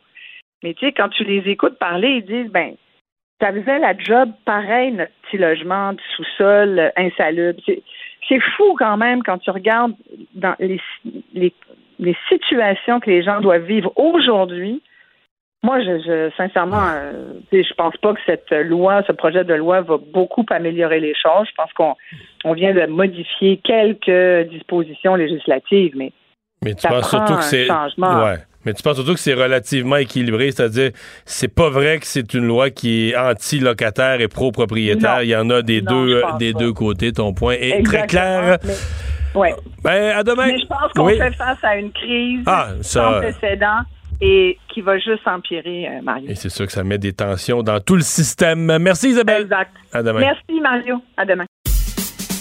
Mario Dumont. Probablement capable de vous battre à n'importe quel jeu de société tout en débattant des enjeux de société. Fait quelques dossiers, articles que je lis, en a encore un ce matin dans le Soleil, sur euh, le, les appels au 911, les appels inutiles au 911, et qui semblent beaucoup liés au ce qu'on a automatisé. Puis il y a une logique, là. on a automatisé ça sur les téléphones cellulaires euh, pour des raisons de sécurité, mais là, ça génère des appels euh, inutiles là, qui, qui viennent encombrer le 911. Marie-André Giroux, directrice du développement des affaires, des communications et de la division CITAM au centre d'expertise euh, COCA. Donc, euh, euh, chez euh, COCA, environ 600 000 appels sont traités chaque année du 911, un centre spécialisé dans ce genre de demande d'intervention d'urgence. Bonjour, Madame Giroux. Bonjour. Ah, Parlez-nous un peu là, de ce que. Parce que de plus en plus, les compagnies de cellulaire, euh, les services cellulaires veulent que l'appel soit simple, quasi automatisé là, pour une personne qui serait en détresse. Tout à fait, mais ça génère un très haut volume d'appels euh, accidentels, mettons, chez Coca. Mais donnez-nous les exemples là, de, de- de- à quel moment ça passe qu'on appelle l'appel accidentel. Euh, ben, en fait, là, entre autres, normalement, on a environ un tiers des appels qui sont de nature non urgente au 911. C'est quand même beaucoup déjà un tiers. Puis, ce tiers-là va être composé de toutes sortes de choses, d'erreurs de composition, d'appels de style téléa- téléalarme, des urgences municipales. Et ce tiers-là, dernièrement, a augmenté jusqu'à 50% des appels par jour à cause des fonctionnalités là, d'appels d'urgence sur les cellulaires, les Apple Watch, les Android, les, les iPhones de ce monde. Mais euh, quand on dit automatisé, est-ce que, euh, bon, par exemple, la personne, là, quand ton téléphone est barré, il te permet juste cet appel-là, les gens le font? Oui, parce que maintenant, il y a des systèmes encore plus automatisés. Là. Si ton cellulaire se fait, se fait trop brasser ou ton, ton Apple, ta Apple Watch, là, il, va, il va présumer que tu as eu un accident d'auto ou une chute ou quelque chose comme. Qu'est- Qu'est-ce qu'on appelle les appels accidentels? En fait, c'est ceux qui pèsent à- accidentellement sur les boutons qui composent un appel d'urgence. On a les fameux pocket calls, c'est-à-dire les gens qui vont mal ranger leur cellulaire. Fait qu'à force de frotter, le téléphone appelle l'appel d'urgence. Pareil comme, pareil comme des fois, on appelle quelqu'un par erreur avec notre numéro de téléphone. Fait que ça, ça arrive vraiment souvent. Surtout, exemple, dans la saison de ski où ce que les gens vont mettre leur cellulaire dans leur, dans leur habit de neige, par exemple. Et là, vous faites, vous faites quoi? Parce que, ouais, parce que quand un appel rentre au 911, ça pourrait être une personne, genre, qui est en train d'être victime d'un enlèvement, qui peut pas parler, qui appelle. Donc, vous pouvez pas, euh, vous pouvez, pouvez pas raccrocher bêtement puis dire, bon, ben, c'est un faux numéro, là. Comment vous gérez un appel de ce genre-là? Ben, en fait, on va poser des questions pour voir si c'est vraiment accidentel. Souvent, là, c'est dans la plupart des cas, ça l'est. Puis moi, je dis toujours aux gens, de grâce, restez en ligne, puis dites-les que vous avez fait un appel accidentel, parce que nous, 100% des appels raccrochés sont rappelés. Et c'est là, dans ce cas-là, qu'on n'a pas le choix de les rappeler parce qu'on ne sait pas qu'il y a une véritable urgence dans l'appel qui a été raccroché. Fait que dans le 100% qu'on rappelle, ben, il n'y a même pas 1% que c'est des véritables urgences, mais on doit tous les rappeler. Que c'est beaucoup de travail pour un répartiteur d'appels d'urgence. Donc, est-ce que ça devient au point de dire que euh, ça engorge les centres d'appel, que ça oblige les centres d'appel d'urgence à embaucher plus de personnel, mais pour gérer des, faux appels, ou est-ce que carrément ça retarde, le danger, c'est de retarder la réponse pour des gens qui, ont, qui, sont vraiment dans une situation d'urgence et qui ont besoin des pompiers ou de l'ambulance? Ben oui, effectivement, ça l'engorge le 911 et ça a deux, deux, deux effets d'entraînement, exactement ce que vous avez nommé. Ça entraîne des retards dans la réponse aux véritables urgences.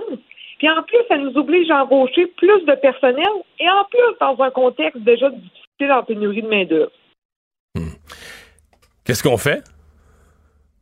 Qu'est-ce qu'on fait? Ben, actuellement, ce qu'on recommande aux gens, c'est de désactiver la fonction d'appel d'urgence sur leur Android, sur leur iPhone, sur leur Apple Watch.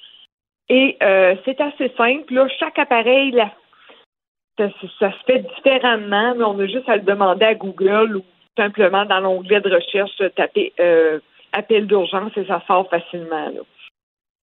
C'est ce qu'on recommande aux gens. Puis s'ils décident de, l'activer, bon, demande s'il vous plaît, rangez votre téléphone correctement. Puis laissez-les pas dans les mains des enfants. Parce que même quand un téléphone est désactivé, la fonction 911 fonctionne sans carte. Fait que ça aussi, ça génère un Ben, volume. c'est ce que j'allais dire. là. Même sans carte SIM, la fonction 911, pour toujours pour des raisons de sécurité, est vraiment universelle sur les appareils. Là. Tout à fait. Ouais. Fait que ça, c'est le, le plus gros volume des appels non urgents. Après ça, on va s'attaquer à, à la différence, si vous voulez. des gens qui appellent le 911 pour tout à fait autre chose que pour du 911. Ça, euh, vous pouvez nous donner des exemples, mais c'est vrai qu'il y a des gens qui comprennent pas. On l'a vu à plusieurs reprises. Des gens qui comprennent pas, exemple, c'est quoi le 911, les qui appellent le 911 pour euh, euh, dire qu'il y a un problème sur la rue, qu'il y a un objet qui traîne, n'importe quoi, qu'il n'y a pas vraiment d'urgence. Mais c'est, quoi vos meilleurs exemples, vos plus savoureux, là? Et bon, boy, euh, moi, l'autre fois, on a eu mon ordure n'est pas passé. Et mon ordure n'est pas passé. Je comprends que pour vous, c'est une urgence parce que vous ne savez pas où mettre votre votre sac supplémentaire, mais c'est c'est pas de nature à n'est pas du tout au 911. Hmm. Mais c'est ça, on en a plusieurs par jour. Là. On représente 5% des appels environ sont à peu près de cette nature-là. Donc, donc, des gens que vous référez, euh, vous leur dites d'appeler à tel ou tel endroit euh, approprié. Des numéros alternatifs, oui. Oui, plutôt Comme que exemple, euh, panne d'Hydro-Québec. Mais quand on est en alerte météo, on a au moins 5% d'appels qui sont reliés à des pannes électriques. Donc les gens n'ont plus d'électricité, ils appellent le 911. Oui. 5% Quand on a une alerte météo, c'est-à-dire qu'il que, fait vraiment pas beau dans le Québec, là, on a vraiment un volume très élevé d'appels, puis il y a 5% de ça qui est composé d'appels qui appartiennent à Hydro-Québec. Et pourtant, Hydro-Québec, ils ont un site vraiment bien fait. Ils ont un numéro, mais les gens ne le connaissent pas. Ils appellent le 911. Tout à fait. On a beaucoup d'appels qui appartiennent au MTQ, au 511, l'état du réseau routier, par exemple. les gens appellent le 911 pour demander si euh, il fait beau sur telle route ou s'il y a de la neige ou. Ou parce qu'un animal entrave la rue, par exemple. Mais ce sera un appel qui appartient soit à une urgence municipale ou au ministère des Transports. Ça ne nécessite pas l'intervention des policiers, des ambulanciers ou euh, des pompiers. Ouais, il reste un peu d'éducation à faire. Euh, Madame Giraud, merci. Ouais, Madame Giraud, merci d'avoir été avec nous. Au revoir. Ça fait plaisir. Bye bye. Il nage avec les mots des politiciens comme un poisson dans l'eau. Mario Dumont. Pour savoir et comprendre. Cube Radio.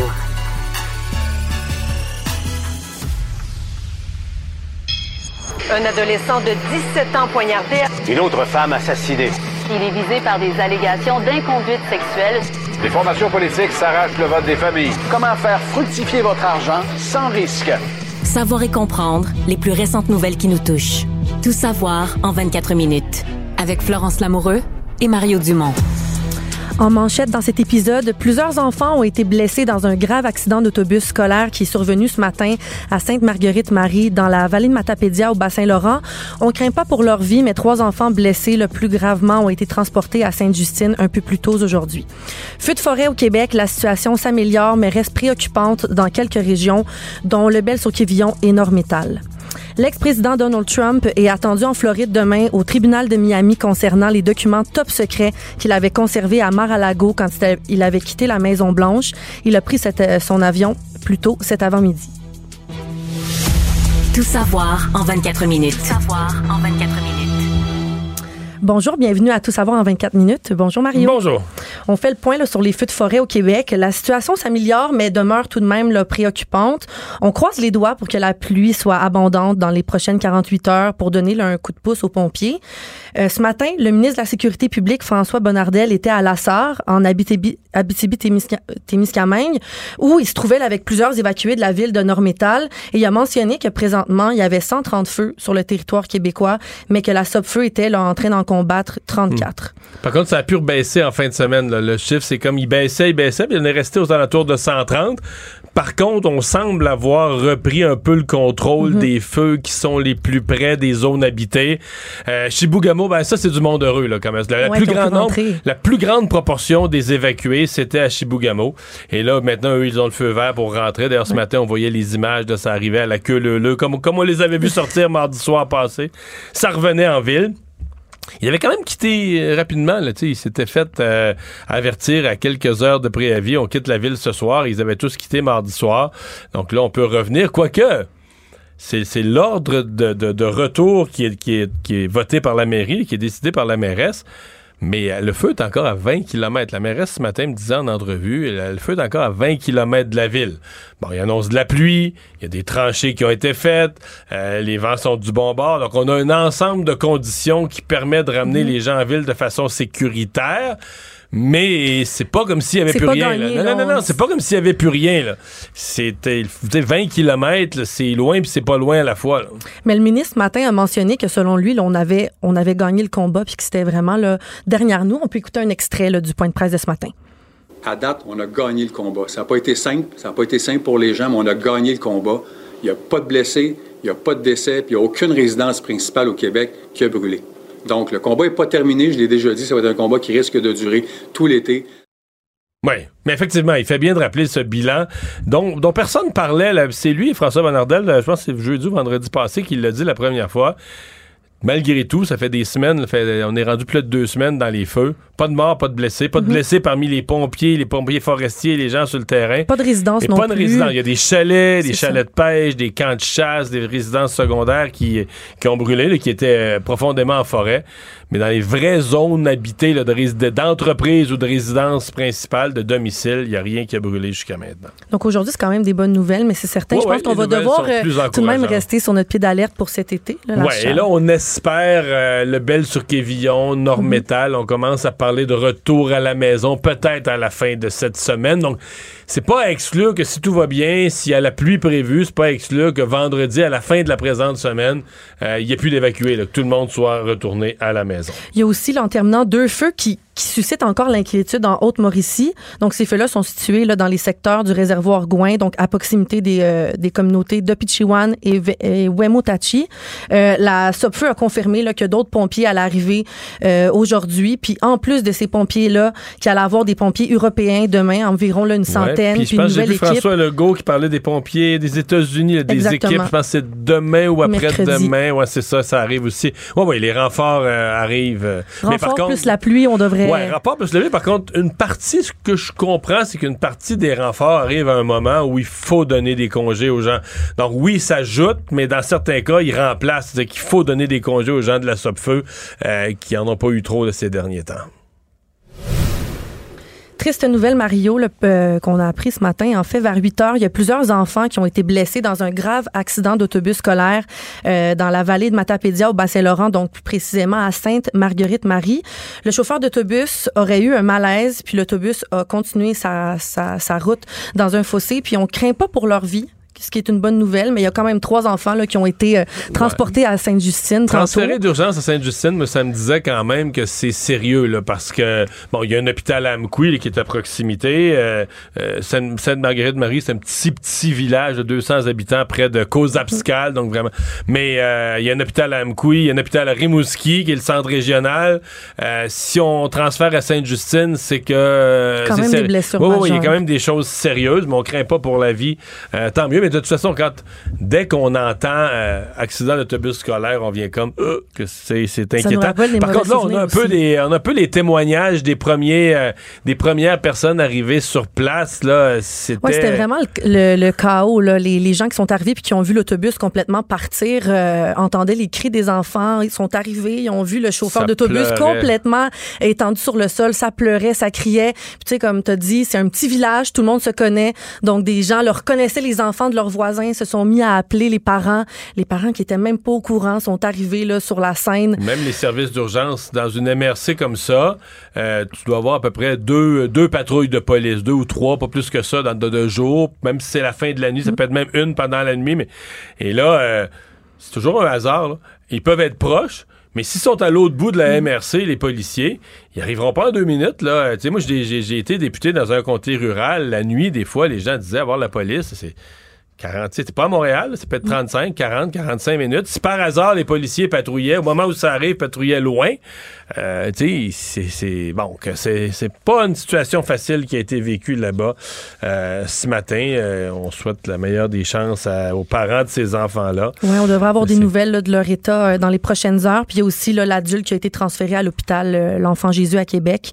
Donc les, les huit autres enfants au moins ont eu leur congé, mais on devrait avoir des nouvelles là, dans, dans les prochaines heures. Autre nouvelle dans le monde politique québécois, la députée euh, solidaire Christine Labrie, qui est euh, présentement députée de, Sherbrooke, annonce qu'elle se lance sans grande surprise dans la course euh, pour le poste de co-porte-parole de Québec solidaire dans le but de succéder Manon Mancé. Je tiens à présentement dans la course, il y a trois femmes, Christine Labrie, Ruba Gazal et Émilise Le Lessartérien, qui espèrent là, Ouais. Et c'est la deuxième, en fait, on dit Québec solidaire très présent à Montréal, mais là, c'est la deuxième de région. La députée Émilise Le Sartérien, la députée battue à dernière élection euh, de Rouen-Noranda-Témiscamingue, qui a quand même fait un mandat comme députée, qui a cette expérience-là. Elle est à Sherbrooke, Christine Labrie, et Ruba Gazal à Montréal. Donc, on va avoir quand même une représentation régionale à Québec solidaire. Mais c'était ce matin son, euh, son annonce... Euh, je sais pas, j'ai, j'ai, c'est resté général. Euh, oui. T'as pas euh, tout compris ces grandes lignes. ben, il n'y a pas vraiment de grande ligne. C'est la, la, la gauche traditionnelle, Mhm. dans le sens qu'on veut être inclusif, on veut laisser personne de côté. Ouais, la voix du rassemblement Ouais, ouais, politique. tout le monde, faut que tout, faut pas laisser personne de côté, il faut que tout le monde soit là. Mais par rapport à ces deux adversaires, c'était beaucoup plus, euh, je répétais, plus général. Par contre, euh, la force pour elle, c'est qu'elle a deux, euh, deux députés qui l'appuient Ouais. et c'est la première. là. Les autres C'est candidats. ça, mais il y en a beaucoup qui ont été surpris, surpris par ça, là, de voir le député de Saint-Henri-Sainte-Anne, Gui- Guillaume Clich-Rivard, puis le député de Tachereau, Étienne Grandmont, être était là. présent à la conférence, ça, à la conférence. Ça, ça a donné, ça a donné un élan à sa candidature. Reste à voir, est-ce qu'elle va. euh, Peut-être que là, des candidats à la direction, il y en a qui vont euh, céder au boycott de Cube Radio. L'erreur. parce que là, à Québec On a solidaire- essayé d'ailleurs, mais on a eu. Non, un non, mais là, à. Québec solidaire, c'est parce que tout le monde se regarde puis ils se disent qu'est-ce qu'on fait avec ça? Parce que l'autre, ils pensaient qu'ils lançaient un mouvement, euh, que les autres partis allaient les appuyer, le PQ, le Parti libéral, tout le monde allait les appuyer. Puis là, ils sont tout seuls dans leur coin, euh, incapables de s'expliquer, à boycotter un média euh, d'information. Je me dis peut-être une campagne à la direction. Il y en a un qui va finir par euh, entendre raison et sortir de son sortir de son coin. Là. Mais est-ce que selon toi, ça, ça la démarque, Christine, d'avoir eu euh, les Oui. deux acolytes? Ben, ça compense. Elle s'est pas démarquée sur le contenu. Mais elle s'est démarquée sur. euh, quoi que sur le contenu, elle n'a pas dit. Tu sais, c'est la gauche. Dans le discours à gauche traditionnel, il y a toujours ça. L'idée, on laissera personne de côté, l'inclusion. Mais euh, c'est. Tu sais, ça, ça a compensé. Le fait d'aller chercher des appuis, ça a redonné un élan à sa campagne et donc ça lui a donné une crédibilité. Le reste à voir, est-ce que ça va mettre une pression euh, sur les autres? Parce qu'il y a quand même 10 débats. Enlevons que euh, Gabriel Nadeau-Dubois s'en Mhm. mêlera jamais, là, mais il reste comme 9 députés non alignés. Est-ce qu'eux vont s'aligner avec Ruba Gazal, avec Émilie Lessartérien? Est-ce que certains vont annoncer une neutralité? Bon, peut-être, mais ça va être à surveiller là, dans, les, euh, dans les semaines à venir. Puis tantôt, euh, Yasmine Attel-Fadel a parlé avec Françoise David, qui, on se rappelle, est ancienne co-chef de, Québec solidaire. Puis elle dit elle est un peu mal à l'aise de voir l'appui de certains députés dans la course au leadership, mais elle a dit que, selon elle, ça allait pas faire là, une grande différence au vote final. Oui, il va y avoir des débats et quoi que dise telle ou telle personne de la direction, les membres aiment bien se garder, euh, pas comment appeler ça, une forme d'indépendance d'esprit peut-être. Mais moi, je trouve ça très sain. Et donc, euh, c'est pas, je pense pas que c'est parce que là, tel ou tel candidat a tel ou tel appui de député que ça va changer grand-chose à la fin. Bon, donc visiblement, Mme David n'est pas du côté de Christine Ouais. Labrie. Mais je me suis posé la question, est-ce que des députés hommes, parce que généralement, donner son appui, tu sais, c'est... Bon, mais est-ce que des députés hommes peuvent euh, donner leur appui pour la porte-parole féminine? Mais je suppose que oui, parce qu'ils ont le droit de vote. là. donc, euh, c'est le critère généralement. Si tu as le droit de vote pour une course, tu as le droit d'appuyer quelqu'un. Mais voilà, donc euh, c'est euh, ça a été un événement ce matin. Elle a fait ça chez elle à Sherbrooke. Nouvelle judiciaire, je vous ramène là en 2019 où un jeune Lavallois avait commis un assassinat dans la pizzeria Sophia du quartier 1030 qui était là complètement bondé au moment du meurtre. L'homme nommé Joshua Sarono a été acquitté aujourd'hui. Puis pour vous remettre dans le bain un peu, euh, c'était vraiment une scène d'horreur dans ce restaurant dans ce restaurant là où euh, au moment du meurtre. Ben, je t'es en plein souper, à l'heure du souper, à table. Le- L'homme est entré dans le restaurant avec un revolver caché dans un petit sac de plastique, puis a commis le meurtre en restant là un total de 8 secondes dans la la, dans la pizzeria. Donc, ça s'est fait là, assez vite. Puis, selon la théorie de la poursuite, l'assassin s'était ensuite là, débarrassé de son arme pour ensuite embarquer dans une voiture qui a été re- retrouvée brûlée peu de temps après. Et l'arme avait été retrouvée aussi dans un pot à fleurs. là. Donc, ce qu'il faut savoir, c'est que le visage de l'assassin n'avait jamais été vu par les caméras de surveillance du 10-30. Puis les enquêteurs avaient aussi retrouvé là, les traces d'empreintes digitales et de l'ADN sur des pièces à conviction.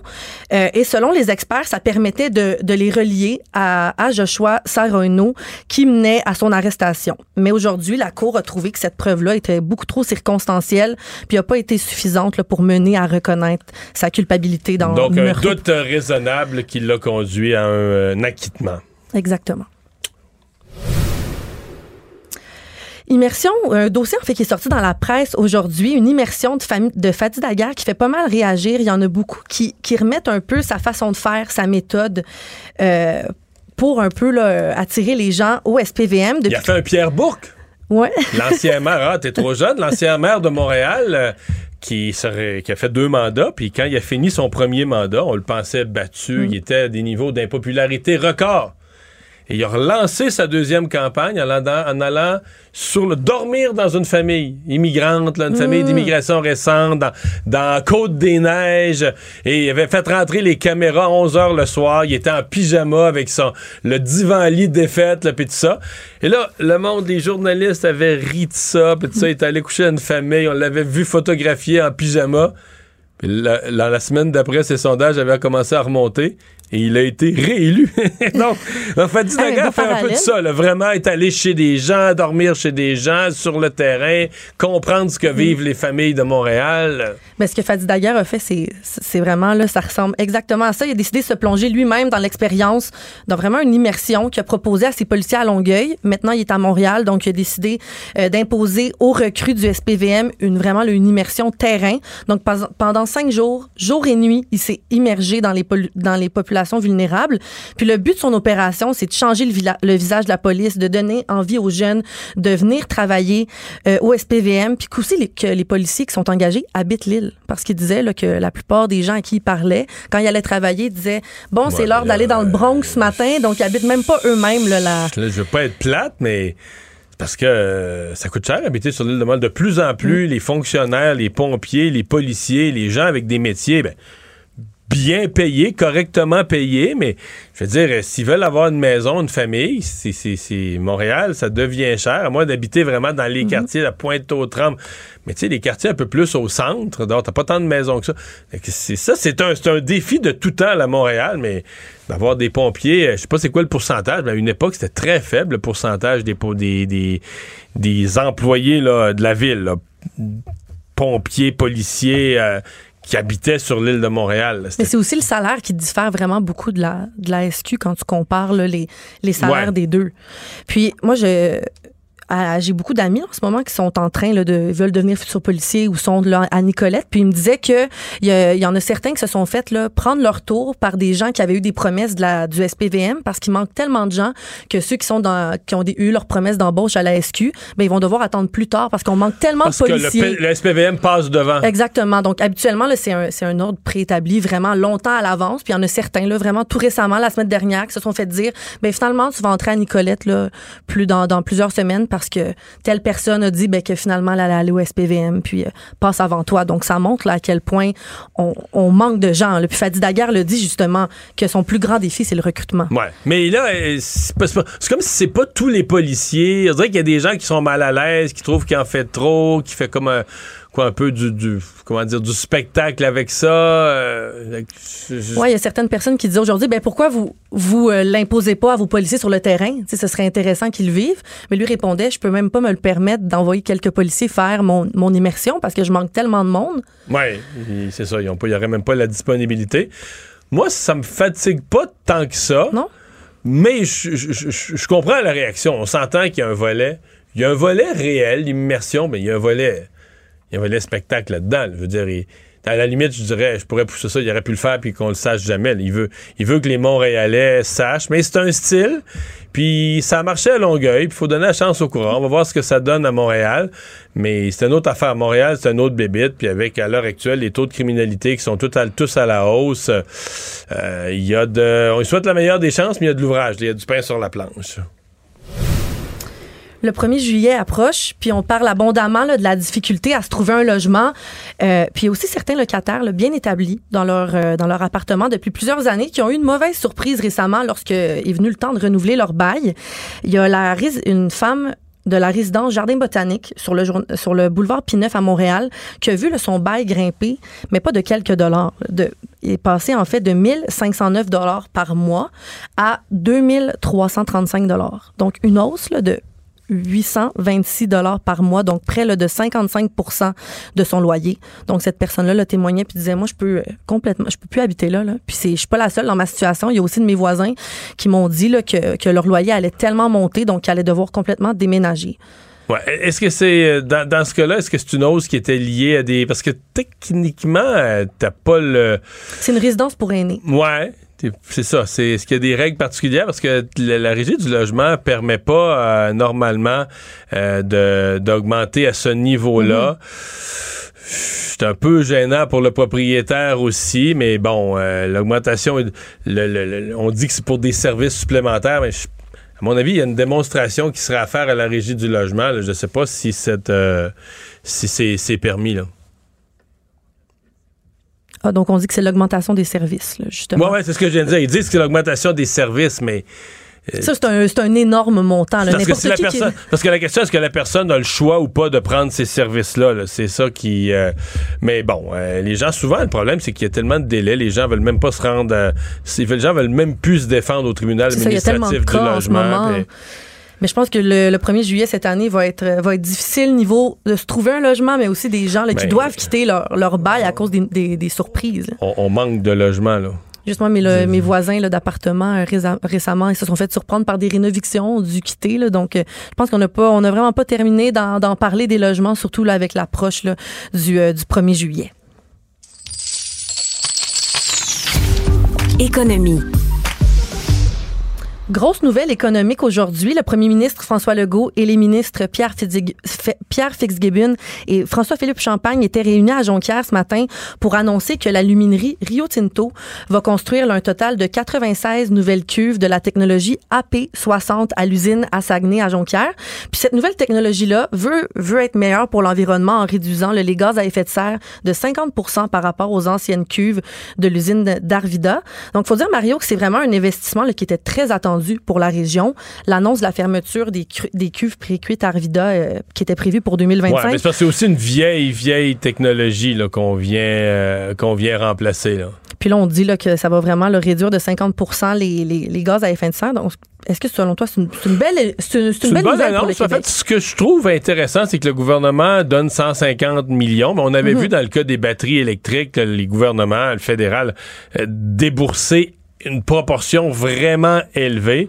Là, l'entreprise met 1,4 milliard. Fait que tu dis, OK, c'est vraiment c'est un, un énorme investissement privé. Le gouvernement vient aider, mais le gouvernement euh, vient supporter comme le deuxième joueur. C'est pas le gouvernement qui paye d'abord, puis l'entreprise ensuite. faut dire que Rio Tinto, c'est vraiment euh, gigantesque.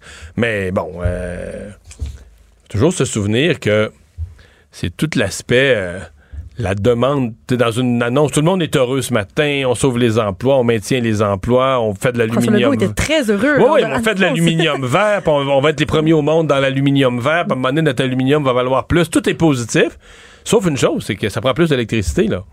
Je veux dire, on, on utilise de l'hydroélectricité, puis c'est là que, ben, François Legault l'a déjà dit, on risque d'avoir besoin de nouveaux barrages, mais il y a une partie du Québec présentement qui veut l'électrification des transports, l'électrification de l'industrie, l'électrification de tout, mais pas de nouveaux barrages, pas de nouvelle production d'électricité, ou sinon des petites quantités, de l'éolien, puis tout ça.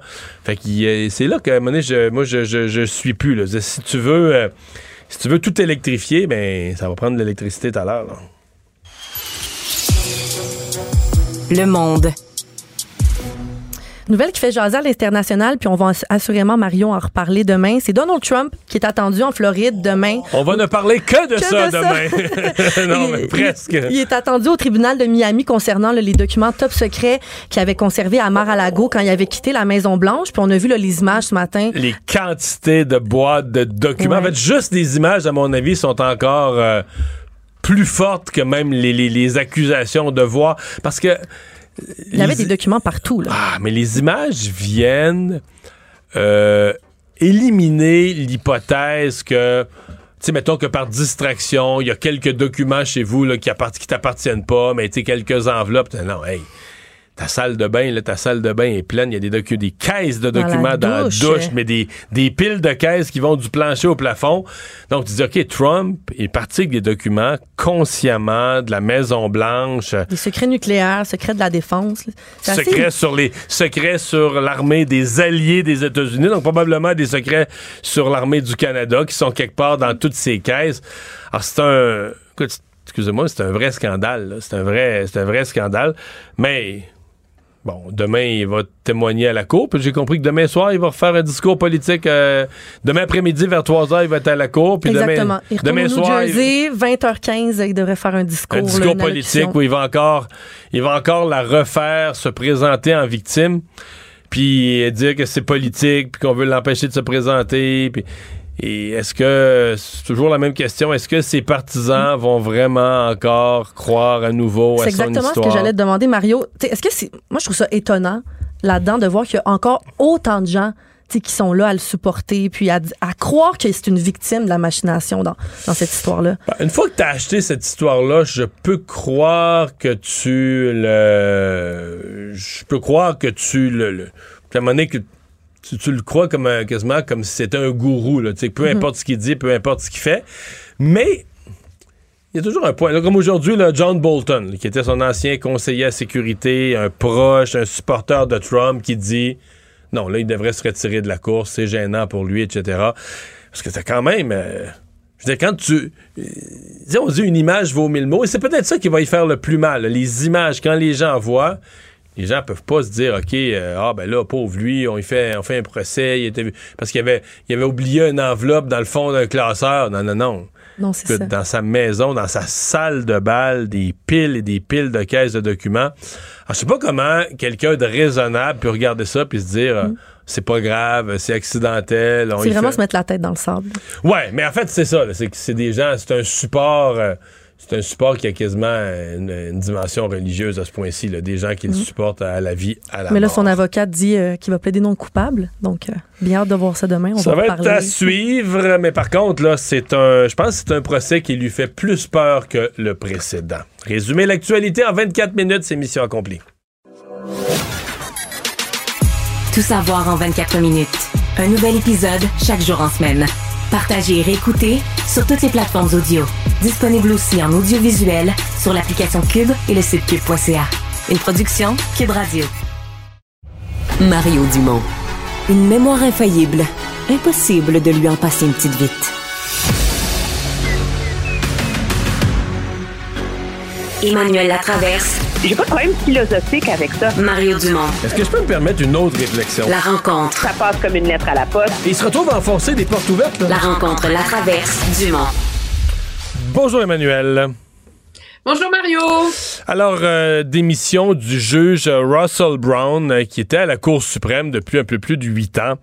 Euh, ben, avant de parler des impacts pour la Cour suprême, faut relater cette histoire que le public canadien a reçue au compte-goutte. Je pense qu'il a été première fois rapporté en, en petits morceaux par le Vancouver Sun. On savait pas trop qu'est-ce qui s'était passé aux États-Unis, en Arizona. Ouais, c'est un peu surréel, puis objectivement, malheureux là, pour quelqu'un qui avait une belle carrière. Là.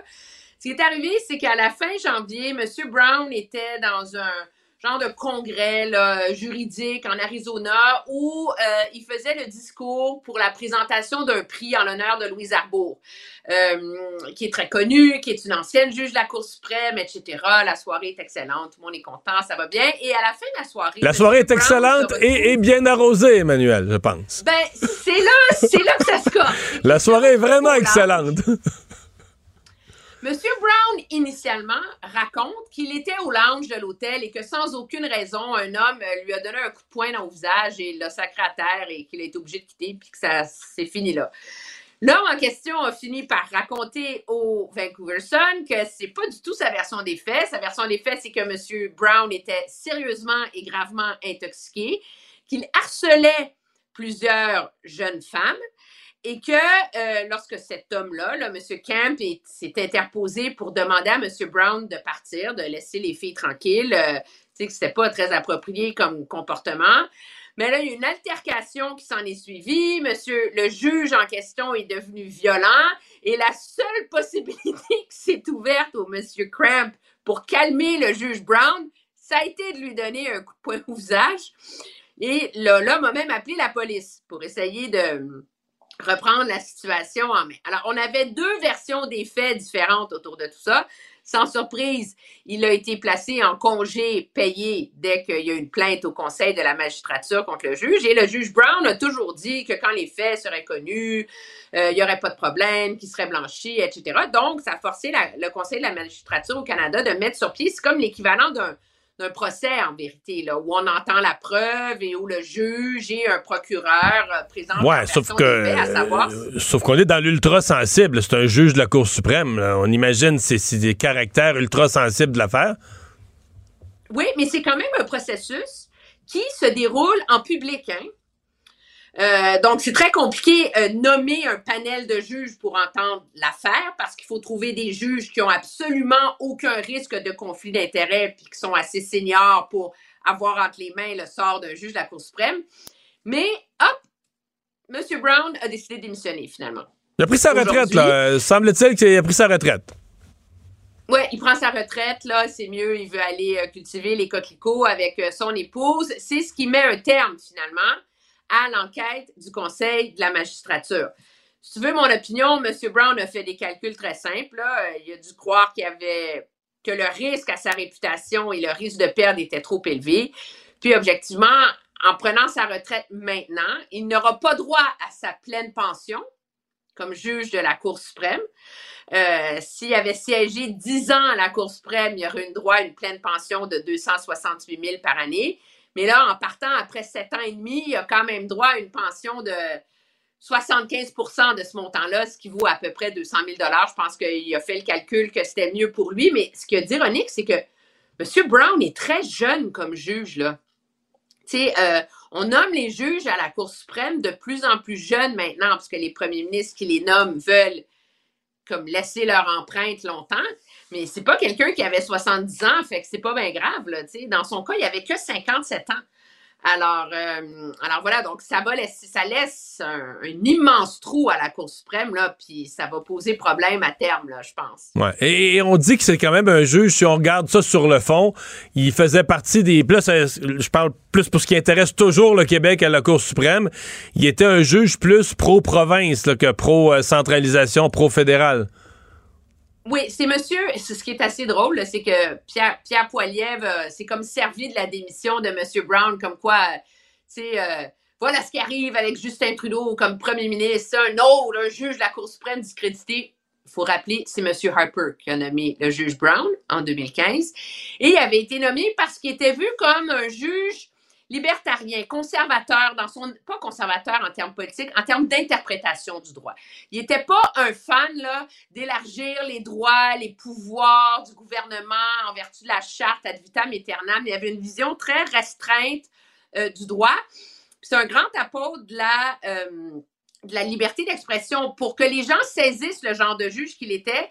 Imaginez que si le juge Brown n'avait pas siégé à la Cour suprême, Mike Ward n'aurait pas gagné dans son recours contre la Sur la Commission liberté des droits de la d'expression. personne dans l'affaire de Jérémy Gabriel, parce qu'il y avait quatre juges qui ont tranché en faveur de la Commission des droits de la personne et donc de Jérémy Gabriel, puis quatre juges qui étaient en faveur de Mike Ward. Si on le regarde sous cet angle-là, ben, la voix qui a fait une différence, c'est la sienne. Donc, c'était vraiment une voix importante sur la Cour suprême.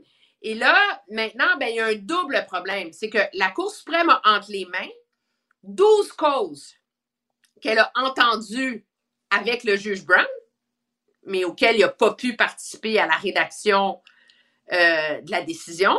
Puis il y a eu huit autres causes entendues ce printemps.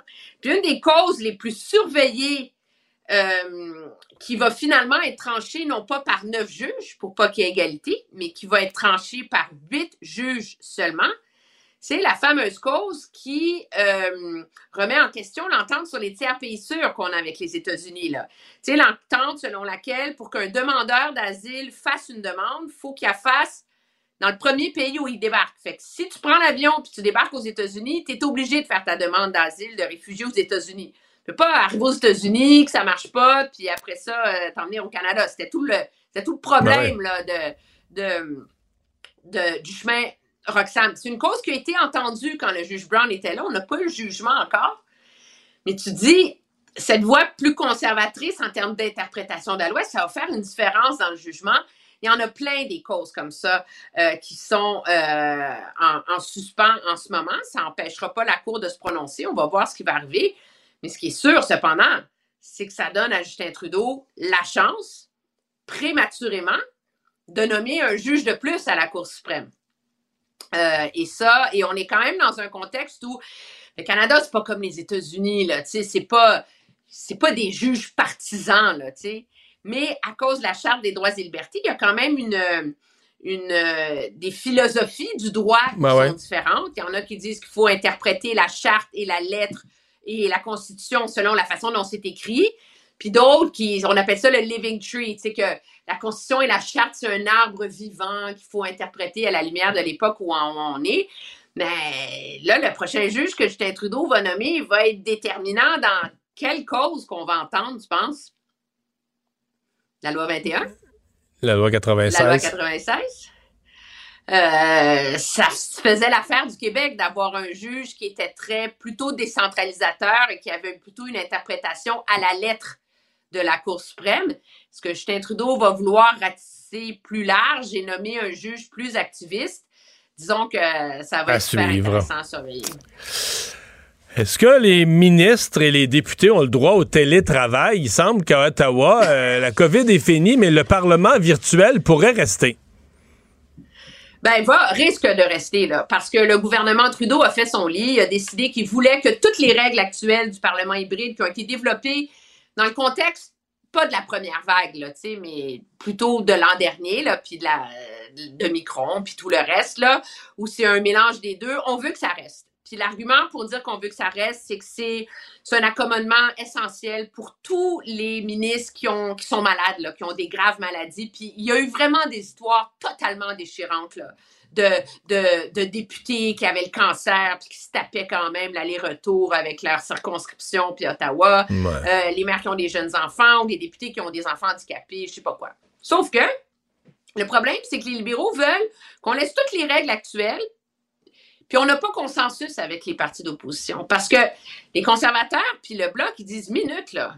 Tout le monde est en faveur de moderniser le Parlement, puis qu'il y ait des accommodements. C'est inhumain, c'est cruel, puis c'est débile de demander à un député ou un ministre qui a le cancer de prendre l'avion deux fois par semaine. Là. Tout le monde s'entend là-dessus. Là.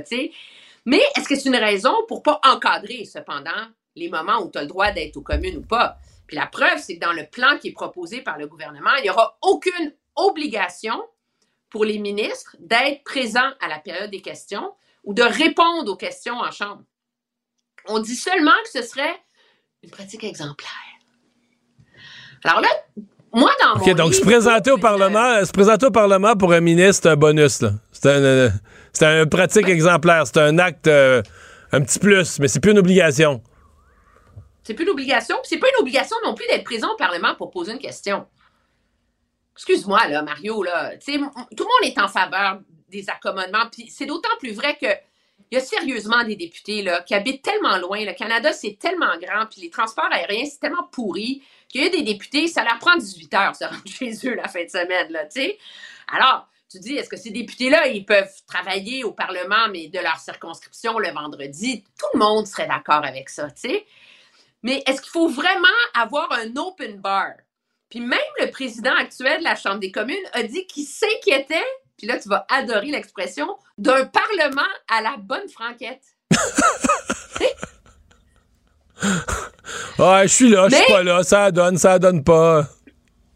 Mais non, mais tu sais, puis de un, en termes de reddition de comptes, on t'entend, tu sais, toi, t'as siégé dans un Parlement, là. Un ministre qui peut répondre à des questions par Zoom, c'est pas la même chose. Non, non, c'est pas la même pression. Non, mais moi, là? Moi, j'ai un problème, là, je t'avoue, là, avec tout ça. Là. Je trouve que c'est rendu. euh, mais ça va passer parce que les libéraux sont même pas à la recherche d'un consensus. Comme ils ont le NPD dans leur poche en arrière, puis j'ai pas vérifié, mais d'après moi, c'est parce que c'est très populaire au caucus du NPD, parce qu'il y a bien des députés du NPD qui viennent de bled très loin et très et très où c'est très compliqué de faire euh, le, le- déplacement. Ben, on n'a même pas essayé de trouver un compromis avec le bloc puis les conservateurs. Puis ça, moi, je trouve ça grave quelque part, tu sais. Quand tu changes les règles fondamentales de comment fonctionne ton Parlement, là, tu sais, t'es supposé essayer d'avoir un consensus. Mais là, ça a l'air que c'est pas nécessaire parce que de toute façon, on fait le calcul que ça intéresse personne puis qu'il n'y aura pas de prix politique à payer pour ça. Et merci, Emmanuel. À demain. Au revoir! Mario Dumont. Plus pratique que n'importe quel moteur de recherche. Une source d'information plus fiable que les internets. Pour savoir et comprendre, Mario Dumont.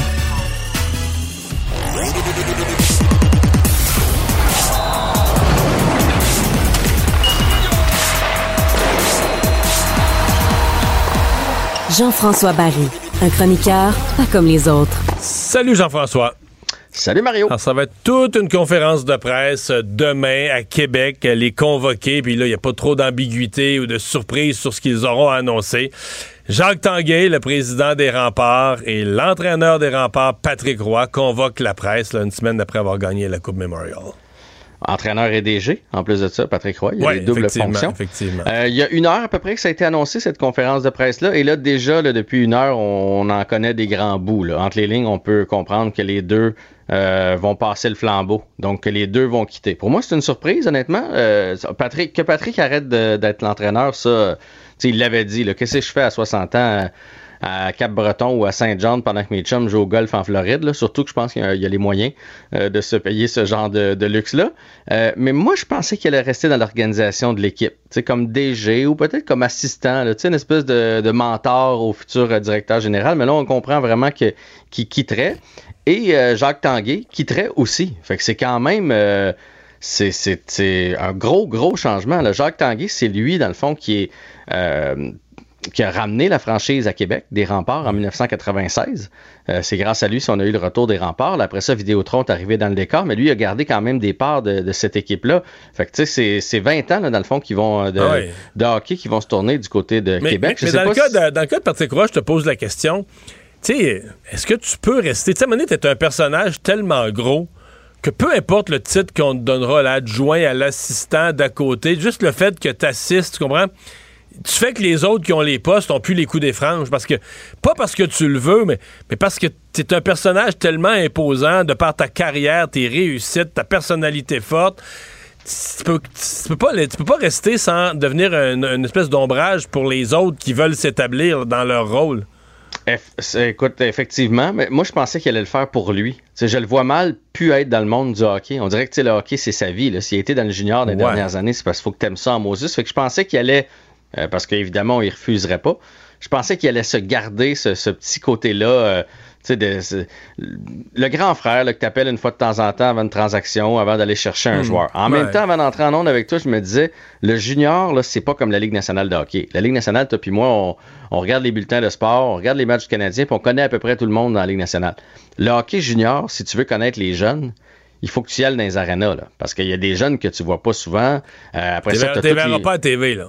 Tu vois pas à télé, il n'y a pas des articles sur eux autres, il n'y a pas des reportages. Fait que, si tu veux voir euh, le jeune qui joue avec les Huskies euh, de Rouen-Noranda, euh, qui a 17 ans, puis que peut-être tu pourrais aller ch- chercher pour bâtir ton équipe en échange d'un vieux, euh, c'est pas un coup de téléphone de dire, penses-tu que c'est une bonne idée? Il va dire, ben, je l'ai pas vu jouer, tu sais, laisse-moi aller le voir jouer, quelque chose. Fait que, fait que je comprends que quand tu sors de, c'est plus difficile à suivre de loin que la Ligue nationale de hockey. Euh, c'est plus difficile de visionner les matchs en rattrapage, des choses comme ça. Fait qu'en tout cas, j'ai hâte de voir euh, de quelle façon ils vont faire ça, mais aussi est-ce qu'ils vont annoncer tout de suite? Il y avait des rumeurs que Simon Gagné avait été placé derrière le banc l'année passée euh, pour prendre la relève, mais à la fin de hein. l'année, on n'a pas senti un...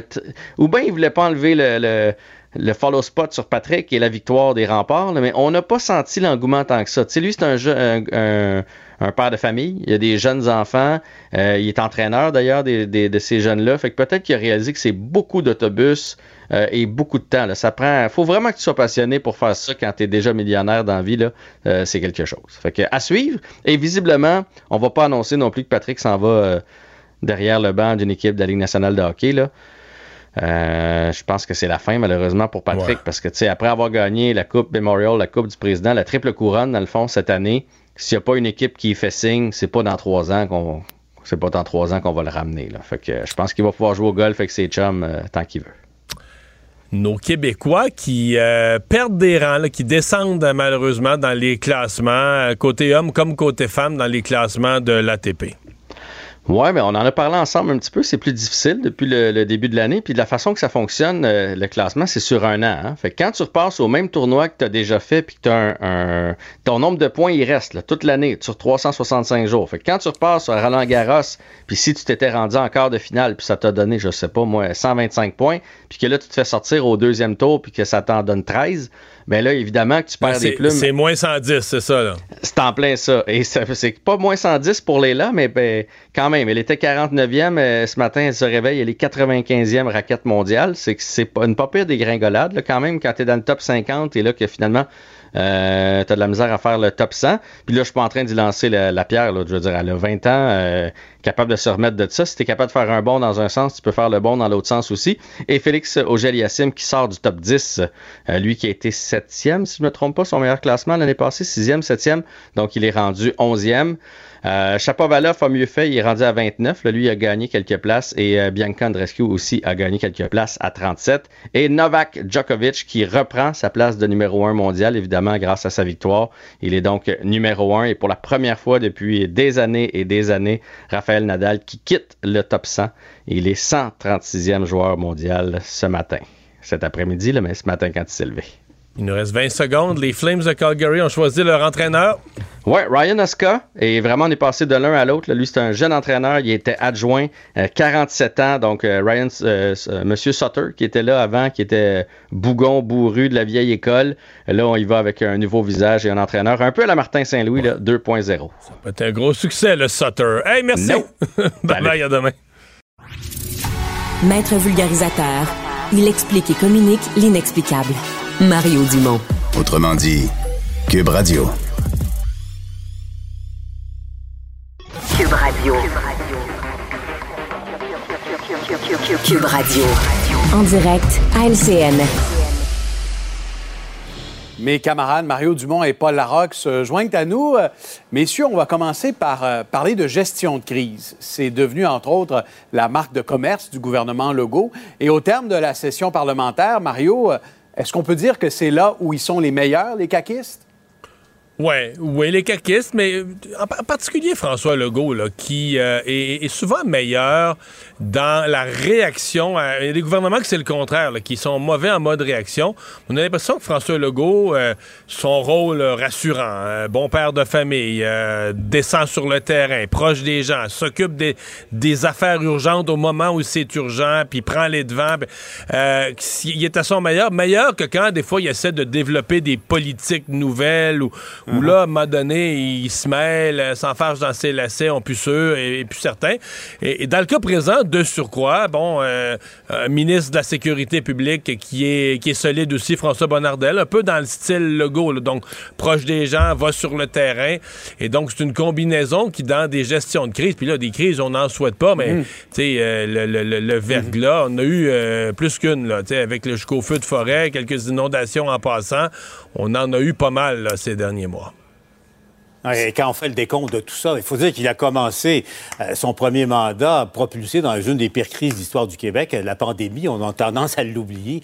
Euh, François Ça a Legault, été toute une école pour la gestion de crise, ça, ben, la pandémie? absolument. Et là, depuis quelques mois seulement, quand on parle de euh, Laval, la garderie, Amqui, et quand on y pense, ça, ça n'arrête pas. Et, euh, au fond, Mario le souligne, je, je suis d'accord avec lui. euh, François Legault est, est une qualité, il est davantage un, un chef de guerre dans une situation de, de crise comme celle-là. Et malheureusement, la Providence nous sert abondamment là-dessus, mais il, a, peut-être un peu plus de difficulté à un chef de paix, si on, si on Oui, parce que c'est vrai, Paul, avant de parler de façon assez intense des, des feux de forêt, on était dans les débats sur le troisième lien, sur le salaire des députés. Et ces crises-là viennent en quelque sorte reléguer euh, au deuxième plan euh, ces débats de fond qui ont, eu lieu à l'Assemblée nationale. Oui, exact. La, fin de session n'a pas été facile, mais euh, est arrivé tellement d'événements extérieurs qui ont, mobilisé tout, le monde, évidemment. Il faut dire que ce qui s'est passé en Abitibi-Témiscamingue et Mario, on le réalise en ce moment. La semaine dernière, on l'a échappé belle, carrément. on s'en rend compte, Mario, on écoutait le point de presse de, François Bonnardel tout à l'heure. On, on, voit le, le soulagement. Et là, la bonne nouvelle, la météo collabore un peu. Euh, euh, les renforts arrivent d'un peu partout. Euh, mais vraiment, c'est venu près la semaine dernière. Rendons-nous à Ottawa maintenant. Il y a eu la démission du rapporteur spécial qui a été annoncé quand même à 17h10 vendredi soir dernier. Est-ce que ça veut dire, Mario, que le gouvernement Trudeau va déclencher une enquête publique? Il a ouvert la porte aujourd'hui, mais n'a rien garanti. C'est parce que la question, c'est quelles options lui restent-il? À un point, un gouvernement est sans option. C'est comme, c'est comme s'il avançait dans un corridor, puis là, les portes se referment, là, tu arrives dans le bout du corridor, puis il en reste juste une devant toi. Sinon, euh, la, seule autre option, essentiellement, pour le gouvernement, ce serait de dire, ben garde, là, euh, on prend ce que nous a dit M. Johnston, puis c'est pas une vraie crise, puis on prend pour acquis qu'à la fin de cet été, les gens vont partir en vacances. Au retour des vacances l'automne prochain, il va y avoir d'autres sujets, puis l'ingérence, euh, on va poser deux, trois gestes symboliques, mais on enterre ce dossier-là. Mais moi, je pense que c'est pas réaliste. C'est installé. Dans l'idée des gens, il s'est installé, puis c'est pas banal. Une puissance étrangère est venue jouer dans nos élections, du financement, des personnages qui sont euh, ont influencé les résultats dans un certain nombre de circonscriptions donc, une fois cette idée installée, il y a un malaise dans la population et le gouvernement va devoir faire quelque chose pour y répondre. C'est pour ça, je pense que euh, le ministre Leblanc, le premier ministre, M. Trudeau, ont commencé à acheter du lest, à lancer cette idée coincée devant l'absence d'autres alternatives. Ils ont commencé à acheter du lest puis à dire, bon, il faudrait travailler avec les partis d'opposition et je pense que tout ça nous conduit à une enquête publique. Maintenant, s'entendront-ils entre partis? Sur le mandat et le choix d'une personne pour présider, c'est loin d'être clair en ce qui me concerne à ce moment-ci. C'est devenu le supplice de la goutte, Paul, pour les libéraux. Ben, justement, parlant de goutte, au fond, il y a déjà un moment que, euh, si on fait image, que, l'eau passe par-dessus le barrage, mais à 17 h vendredi, le barrage a, carrément euh, cédé. L'autre option pour le gouvernement, nommer un autre rapporteur officiel, dans le contexte actuel, c'est pas une option qui, serait viable. Donc, est-ce qu'ils peuvent s'entendre sur, sur, une personnalité et sur un, format qui, pourrait convenir à, tout le monde pour, pour cette enquête-là à suivre au cours des prochains jours. On va se parler maintenant d'un petit fruit. Tiens, on va faire le détour par l'épicerie dont le prix fait beaucoup jaser à la maison. On écoute un producteur de fraises. 45 à 55% des coûts de production, c'est les salaires. Donc, euh, toutes les fois que ça augmente, euh, il faut que ça se répercute sur, euh, sur quelque chose, c'est le prix de vente, parce qu'on ne peut pas absorber, les producteurs ne peuvent pas absorber toujours les coûts à la hausse comme ça, parce qu'ils ne pourront pas survivre.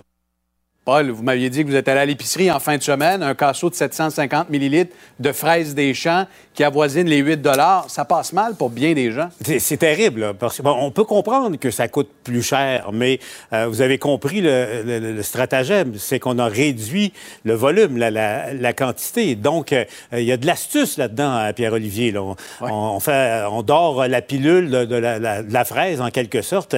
Euh, puis, synonyme d'astuce, ben, tu sais, c'est, écoute, je, je regardais tout à l'heure, tu sais, attrape-nigo, euh, roublardise, euh, c'est des mots comme ça. C'est pas agréable pour le consommateur, mais évidemment, on peut, on peut comprendre les, producteurs pour qui euh, ça coûte de plus en plus cher également. Mais pour les consommateurs que nous sommes, Pierre-Olivier, moral de l'histoire, ça prend de plus en plus de foin pour s'acheter des fraises. Oui, effectivement. Et, le fermier en, toi, Mario, qui voit le prix des fraises augmenter, et chaque année, on en parle du prix parce qu'on voit à côté celle de la Californie à 2 le casseau. Mais c'est ce qui fait peur. On se dit jusqu'à quel point. Nous, on comprend que nos producteurs doivent refléter leur coût de main-d'œuvre dans le prix qu'ils mettent sur la tablette.